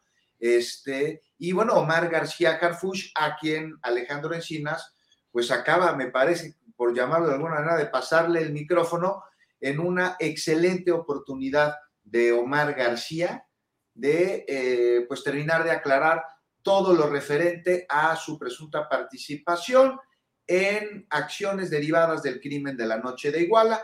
La noche, pues ya que quedó muy claro que no estaba ahí, él había dejado de ser comisionado en Guerrero, este, estaba en Michoacán, estaba en otra diligencia, pero bueno, ya fue, eh, como dijo Alejandro Encinas, contundente o cuál fue, firme, ¿no? ¿Cuál fue la palabra? Sí, sí, sí. ¿sí? de que habría participado en una de las mesas que construyó la mal llamada verdad histórica, pues es, será labor de Omar decir en qué, este, si se dio esta participación, este, pues cuál fue la participación y colaborar para este, poder llegar a, a, conocer qué es lo que sucedió no solo durante eh, la noche de Iguala, sino los crímenes posteriores de encubrimiento que se fueron dando en manera de, de, dominó. Eh, Julio, y ya estaremos viendo qué pasa en la capital del país, en la Ciudad de México, en las encuestas Omar García Carfus, bueno, en la que se ha presentado eh, más recientemente, que es la de Buendía y lo pone como 13 puntos arriba de Clara Brugada, más o menos, sí son dos dígitos, parece que 33% sobre 20 de Clara, eh, tal vez me equivoque por uno o dos este, cifras, por un por ciento, dos por ciento, este, y el embate que está sufriendo politiquero con esta relación que se le da eh, con la verdad histórica, ¿no? Por eso te digo que el primer interesado en salir a decir qué fue lo que sucedió y cuál fue su participación tendrá que ser Omar García Harfuch, a quien le pregunté yo hace un par de días en entrevista, que en retrospectiva, ya no del caso Ayotzinapa en sí, porque ya mucho tema, pero algo que no se le había preguntado esa en retrospectiva, ¿qué le parece haber colaborado, trabajado para un Estado represor y un Estado criminal? Y me respondió que él no colaboró ni trabajó para ellos, sino para un país y para los mexicanos. Y ya para cumplir esta participación, Julio, se le, eh, se le liga mucho a la doctora Claudia Sheinbaum. Se dice que si llega a ser jefe de gobierno, si llega a ganar la encuesta y posteriormente la, la elección, pues este, no daría eh, ningún paso sin su supervisión. Eso se dice, no lo digo yo. Sobre eso le pregunté, le pregunté que si, si ganaba iba a ser que jefe de gobierno o regente de la Ciudad de México. Me dijo que no, que iba a ser jefe de gobierno, pero sí en estrecha colaboración con eh, el gobierno federal. Y pues ahí está, me parece que hay que estar pendientes. Hay muchos aspirantes más, está eh, Miguel Ángel Torruco, el diputado, este Peralta, que fue subsecretario de gobernación, y no sé cómo ustedes la vean, pero a mí me parece que sí va a ser una batalla este, digna de, de, este, de atestiguar, Julio. Bien. Oye, Juan, Peralta y Torruco se subirán al, barco este, a ver qué consiguen como premio de compensación o consolación. Pues yo creo que sí están viendo, a ver, este, eh, eh, el, estar, el estar como, como precandidatos, como aspirantes, pues ya los hizo ganar, ¿no? Lo que, lo que están buscando, yo creo que sí va por ahí. ¿Cómo ves, Arturo? Pues sí, puede ser. Oye, Juan, y, y, aprovechando que está bien el Internet, y en los demás estados también una cascada, una catarata de aspirantes por todos lados. Creo que en Jalisco fueron como 26 y hubo un chorro de gente porque en el fondo pareciera que el, el, nombre del juego es premio de compensación. ¿Cómo ves, Juan? Pues ahí está, vamos a ver qué sucede en estados claves como lo es Guanajuato, un estado tradicionalmente panista que dicen que ya no está panista debido a lo que están sufriendo en materia de seguridad eh, ahí van Sheffield y Antares Vázquez. Eh, vamos a ver qué sucede en Veracruz, donde se perfila Rocío Nale, pero no solo, no solo ella, hay muchísimos más aspirantes y hay que ver qué sucede en estos procesos eh, para designar coordinador de los estados, candidato a los estados, pues, y, a ver si no hay golpes bajos y camachazos como está sucediendo, estamos todavía viendo en el proceso de selección de la Coordinadora Nacional de los Comités de la Defensa de la Cuarta Transformación, pues ya Marcelo Ebrard viste que se fue hasta el Tribunal Electoral en este camachazo, pero me parece que eso ya vamos a hablar más adelante, sobre todo de la reacción del presidente, que a mí me parece que sin decir nada dijo todo, Julio. Bueno, pues vamos Arturo Cano. Arturo Cano, ¿qué opinas de la postura de Marcelo Ebrard, eh, que ya solicitó la intervención del Tribunal Electoral Federal? para que eh, excite, para que haga que la Comisión Nacional de Honestidad y Justicia de Morena resuelva sobre la queja que él presentó. Te planteo dos temas, Marcelo Ebrar y cómo va moviéndose, y segundo, Xochitl, que de repente ya no hay tanta mención, creo que si no la mencionamos ahorita en este programa, no pasa nada. Pero los dos temas, Ebrar y Xochitl, Arturo, por favor. Bueno, pues ya el, mensaje de, hoy del presidente fue muy claro, ¿no? Yo ya entregué el bastón de mando, ahí velo con Claudia. Este, o sea, creo que, que entre eso y decirle, pues ya, este, tantán, nos acabó la historia, hay, poca, hay poco trecho. Eh, eh, desde, desde que Marcelo Ebrard empezó a frasear eh, los términos de la impugnación y empezó a hablar muy duramente en algunas de sus expresiones eh, sobre todo cuando, cuando habló de como con los viejos tiempos del viejo PRI, este, en fin, pues ya estaba trazada esa ruta que aún no sabemos si lo va a conducir a la candidatura del Movimiento Ciudadano, que por otra parte el dueño de esa franquicia, Dante Delgado, ha eh, llevado la, definición hasta enero del año que entra, quizá para dar eh, tiempo a que se vayan acomodando las piezas eh, en, este, en, esta candidatura que ha decepcionado a, la del Frente Opositor, que ha decepcionado mucho, la de Xochitl Galvez, este, que, que al parecer, eh, pues bajó tan rápido como, como subió. Aquí lo dijimos hace como un mes o, tal vez más, ¿no? Lo que sube en elevador, baja en elevador. Eh, parece que, que por ahí va el caso y parece que no hay muchos personajes en el propio frente eh, defendiendo, eh, eh, saliendo a respaldar con fuerza a, su abanderada.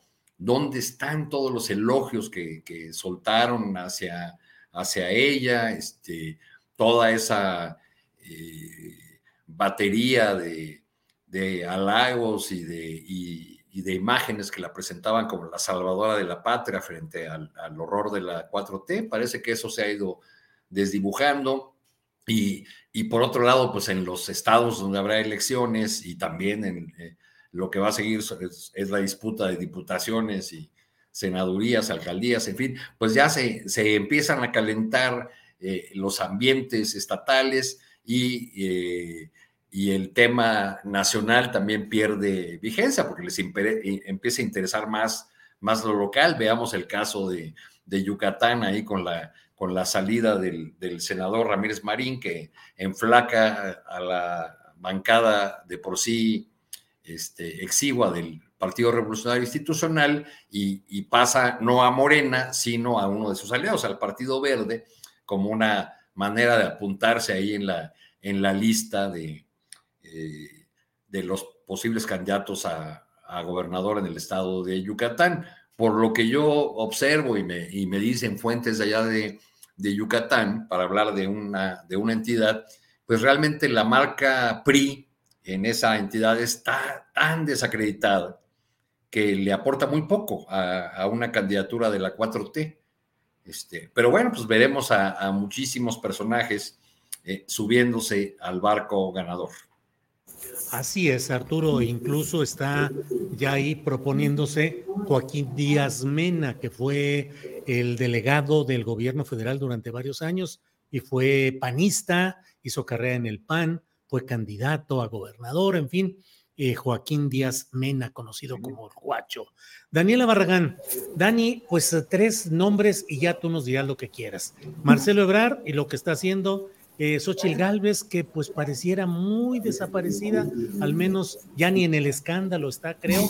Y por otra parte, eh, lo que se refiere a, ya se me olvidó cuál era el tercero, pero cuando vayas en el camino te comento cuál sería la tercera idea. Dani. Eh, pues si quieres, me estaciono un poco en el ah, tema de la, oposición. Te quería proponer a ver qué opinas de lo que Samuel García. Adelante, Samuel, creo que se junta, porque primero eh, creo que estamos en una eh, situación en la que salen cinco candidatos de Morena si levantas una piedra, ¿no? Es más de 150 personas que se registraron, fue, es realmente impresionante sobre todo si lo ponemos frente a lo que está ocurriendo con la oposición. O sea, estamos viendo que hay figuras importantes, un Harfuch, un Gatel, una Clara Brugada para la Ciudad de México, y del otro lado hasta el momento solamente hay una Sandra Cuevas. O sea, creo que ahí, y no solamente en la Ciudad de México, sino en todas las entidades que van a renovar gobernador, creo que va muy atrasada la oposición y no creo que sea por ganas de empezar ya con las campañas, sino quizá porque hay una crisis hasta de perfiles. Aquí eh, quien más... Eh, tiene las de perder es el PAN porque se van a renovar eh, bastiones importantes como lo que decían ya de, Yucatán, pero también, por ejemplo, eh, Guanajuato y Querétaro. Entonces, por ahí el que haya poco movimiento quizás eh, sea símbolo de de una crisis de candidatos. Vamos a ver cómo es que se ponen, pero lo que sí queda claro es que van a querer defender a, toda costa esas entidades, porque si no, estaríamos hablando de que en 2018 el PAN en muy poco tiempo, en, menor tiempo que, el PRI, quedaría reducido a algo muy menor y estamos hablando de la segunda fuerza política eh, más importante de este país, que hasta hace algunos años gobernaba eh, este, este, este país, bueno, ya no poquitos, ya bastantes. Entonces, bueno, ahí parece que mientras Morena eh, tiene candidatos hasta para regalar, pues eh, la oposición anda muy rezagada. Y también ahí ya me ligo con el tema que tenías eh, de este de Samuel García y lo que ocurre en Movimiento Ciudadano. Está muy eh, chistoso, queriéndose hacer el chistoso este Dante Delgado, subiendo videos diciendo, ya voy a publicar el primer requisito para hacer, para que ya salga el candidato de Movimiento Ciudadano, ya puso la fecha hasta, hasta enero del, del 2024, eh, andan intentando a toda costa estar en la agenda pública, en la agenda política.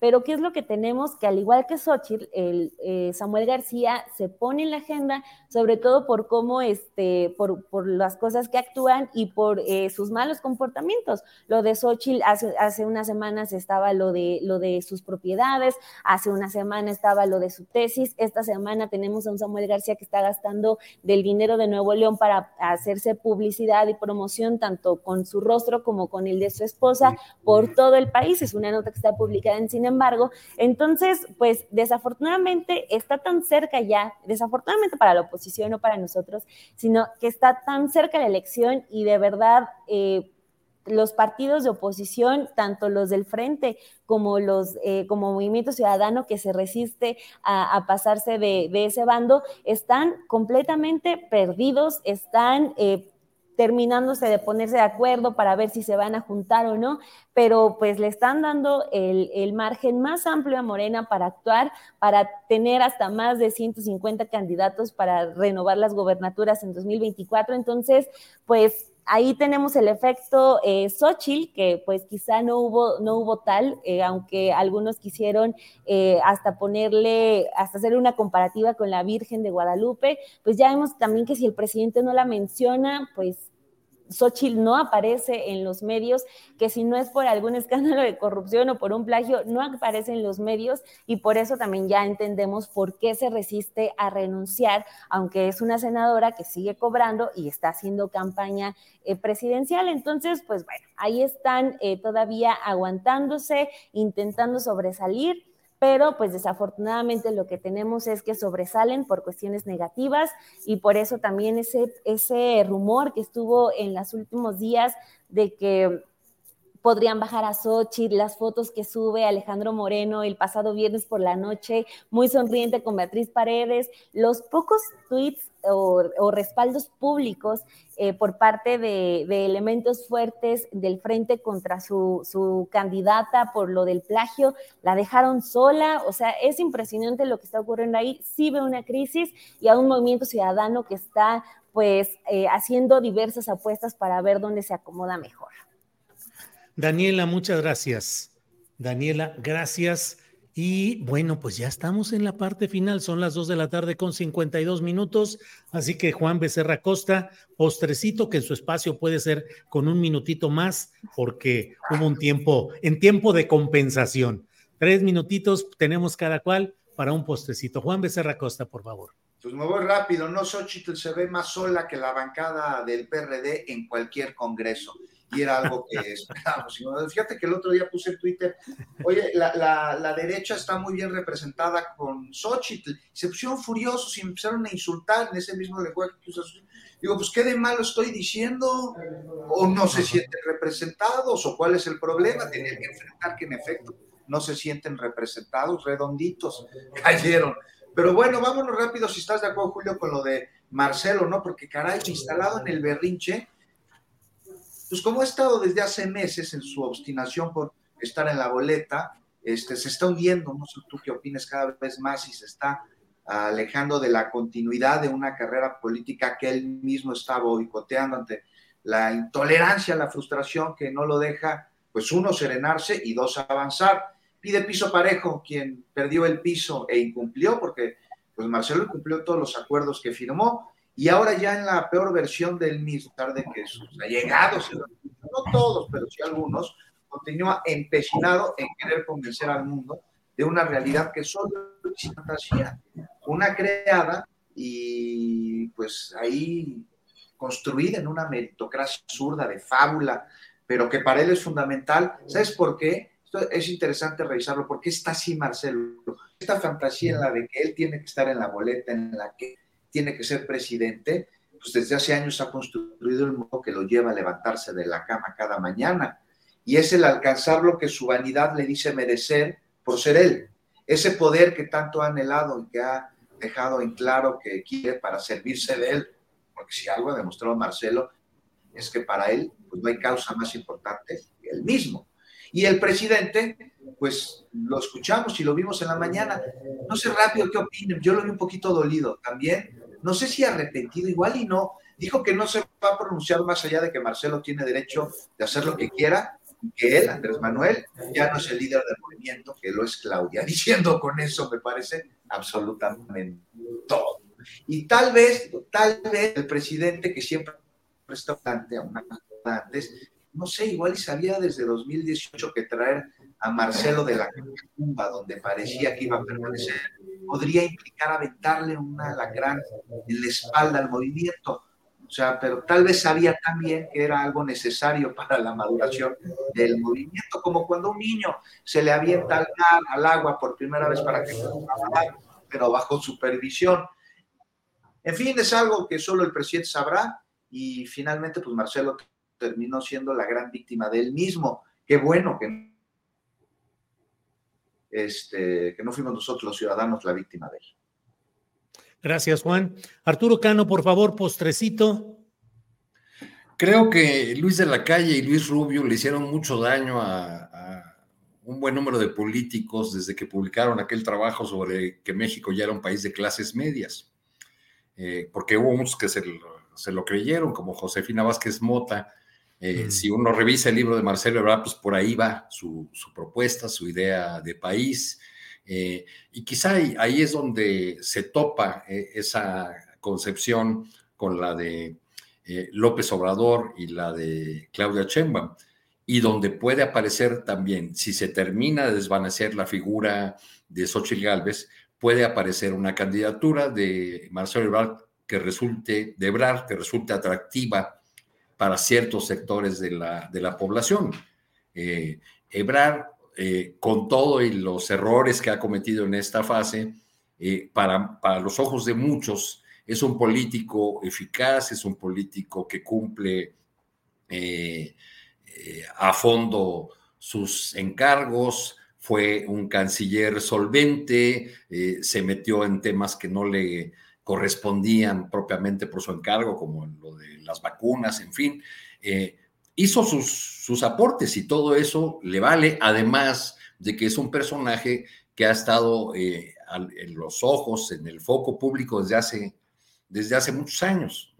Entonces, yo no descarto que en, una de esas, si se desvanece la figura de, una aspirante como Xochitl, surja o, emerja la de, la de Marcelo Ebrard, que, creo que eh, no, no estaría en condiciones de, disputar seriamente la, elección, pero sí tendría un, respaldo de un sector de la, de la, población. Ahora, habrá que ver si eh, los, los, hombres del dinero que ahora están detrás de, de Xochitl también apuestan por un candidato que en las encuestas está muy lejos de la, de la puntera. Pero pues hay, hay en ese bloque también eh, muchos personajes dispuestos a todo con tal de, tener a la 4T o a, quien consideran sucesor de López Obrador eh, como Claudia Sheinbaum, a todo, incluso al ridículo, ¿no? Como un diario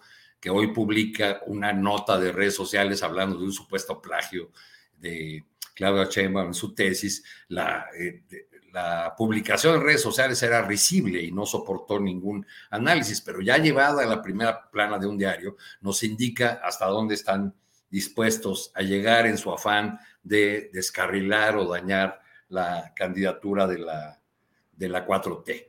Porque, por otro lado, he empezado a leer a los analistas o a la opinocracia que apoya a la derecha, eh, que ya dan por perdida la elección. No sé si los hayan leído los últimos días, Julio, Juan, Daniela, donde ya de plano dicen que, que, no hay nada que hacer en el 24 y empiezan a hablar de elección de Estado y de fraude.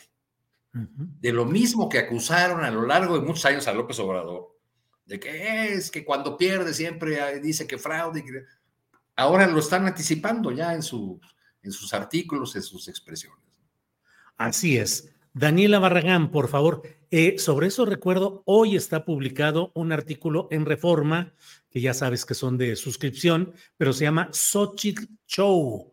Y dice, eh, lo firma Andrés Clarión Rangel en Reforma y se reproduce en el norte, pero es un artículo donde dice, bueno, pues es que Xochitl agarró la onda del cotorreo, de la vacilada, y eso no está convenciendo a nadie. Qué mal que se reproduzcan vicios de otros políticos critica duramente a López Obrador, desde luego, pero pues reconoce que es un Xochitl show. Daniela Barragán, postrecito, por favor.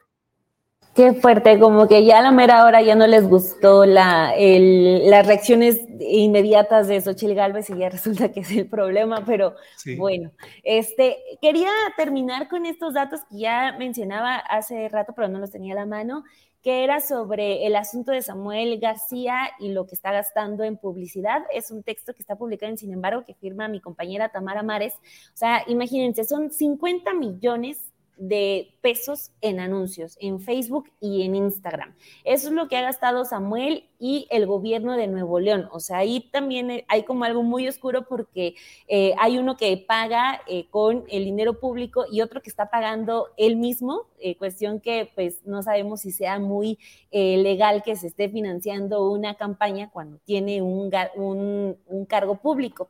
Entonces, aquí están, están desagregados los datos o sea, en lo que vale del 2023, o sea, en nueve meses, la publicidad en, dos redes sociales lo que ha gastado son de 35 millones de pesos. Está claramente Samuel García montado en una campaña. La publicidad que nosotros hemos eh, podido ver tanto en Facebook como en Instagram, pues es el rostro de, de, él, pero también el de Mariana Rodríguez, que también ya en las encuestas de Reforma y el Norte, pues ya también la ponen como eh, próxima senadora.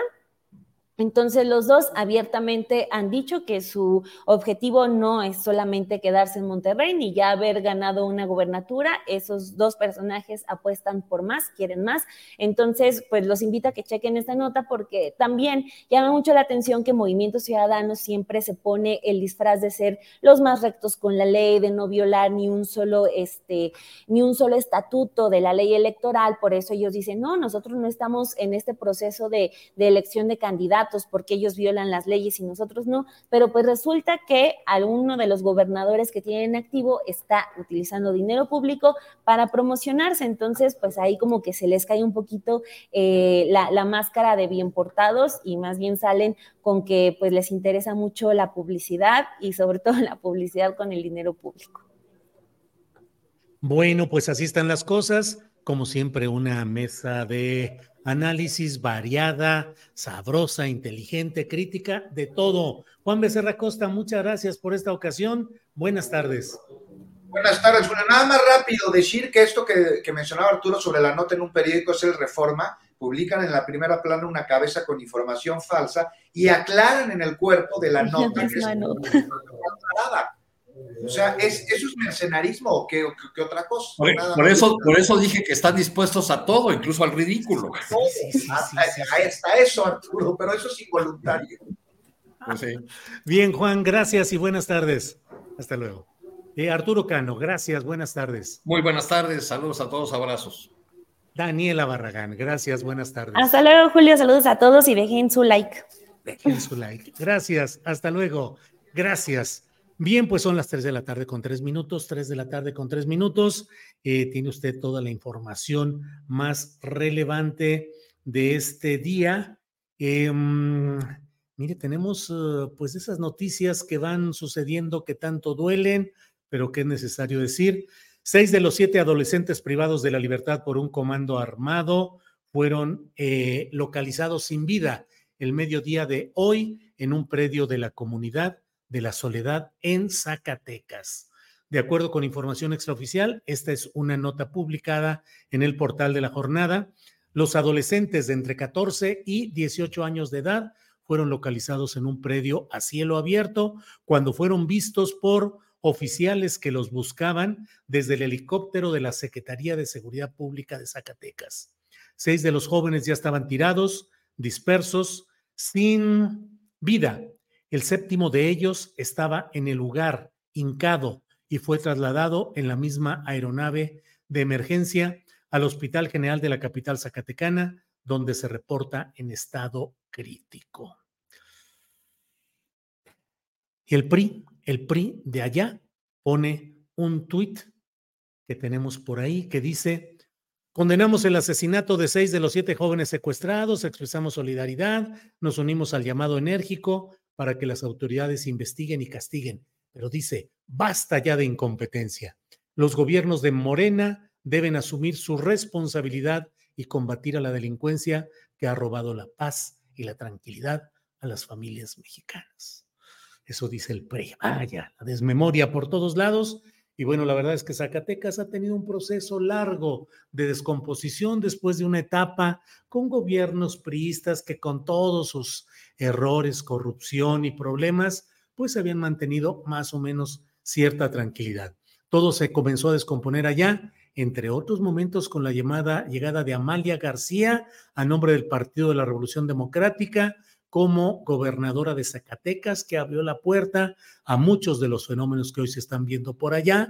Eh, Amalia García, que hacía pareja política con su hija, eh, que era pues una especie de vicegobernadora, y que pues hubo siempre los señalamientos y las acusaciones contra eh, esa, esa pareja gubernamental, madre e hija, que había en eh, Zacatecas eh, con su con todo lo que hay de vino. Luego, pues ha llegado la etapa del priismo, la etapa del monrealismo, con el propio Ricardo Monreal, que fue gobernador, con su hermano David, que es el actual gobernador de Zacatecas, su hermano Saúl, que es el presidente municipal de Fresnillo. Y bueno, pues así están las cosas terribles en Zacatecas. Le, decía pues de la etapa de Amalia García y luego de con su hija Claudia Corichi García. Claudia Corichi García. En fin. Bueno, pues muchas gracias. Muchas gracias a todos ustedes por habernos acompañados, acompañado en esta ocasión.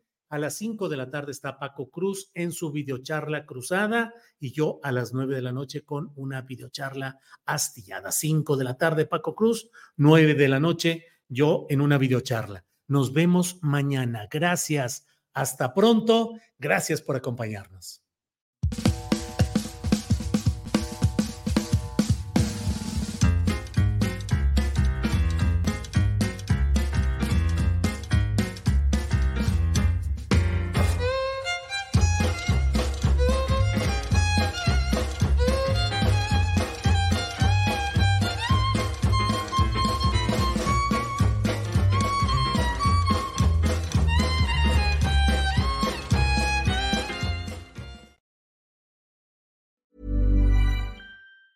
Tired of ads barging into your favorite news podcasts?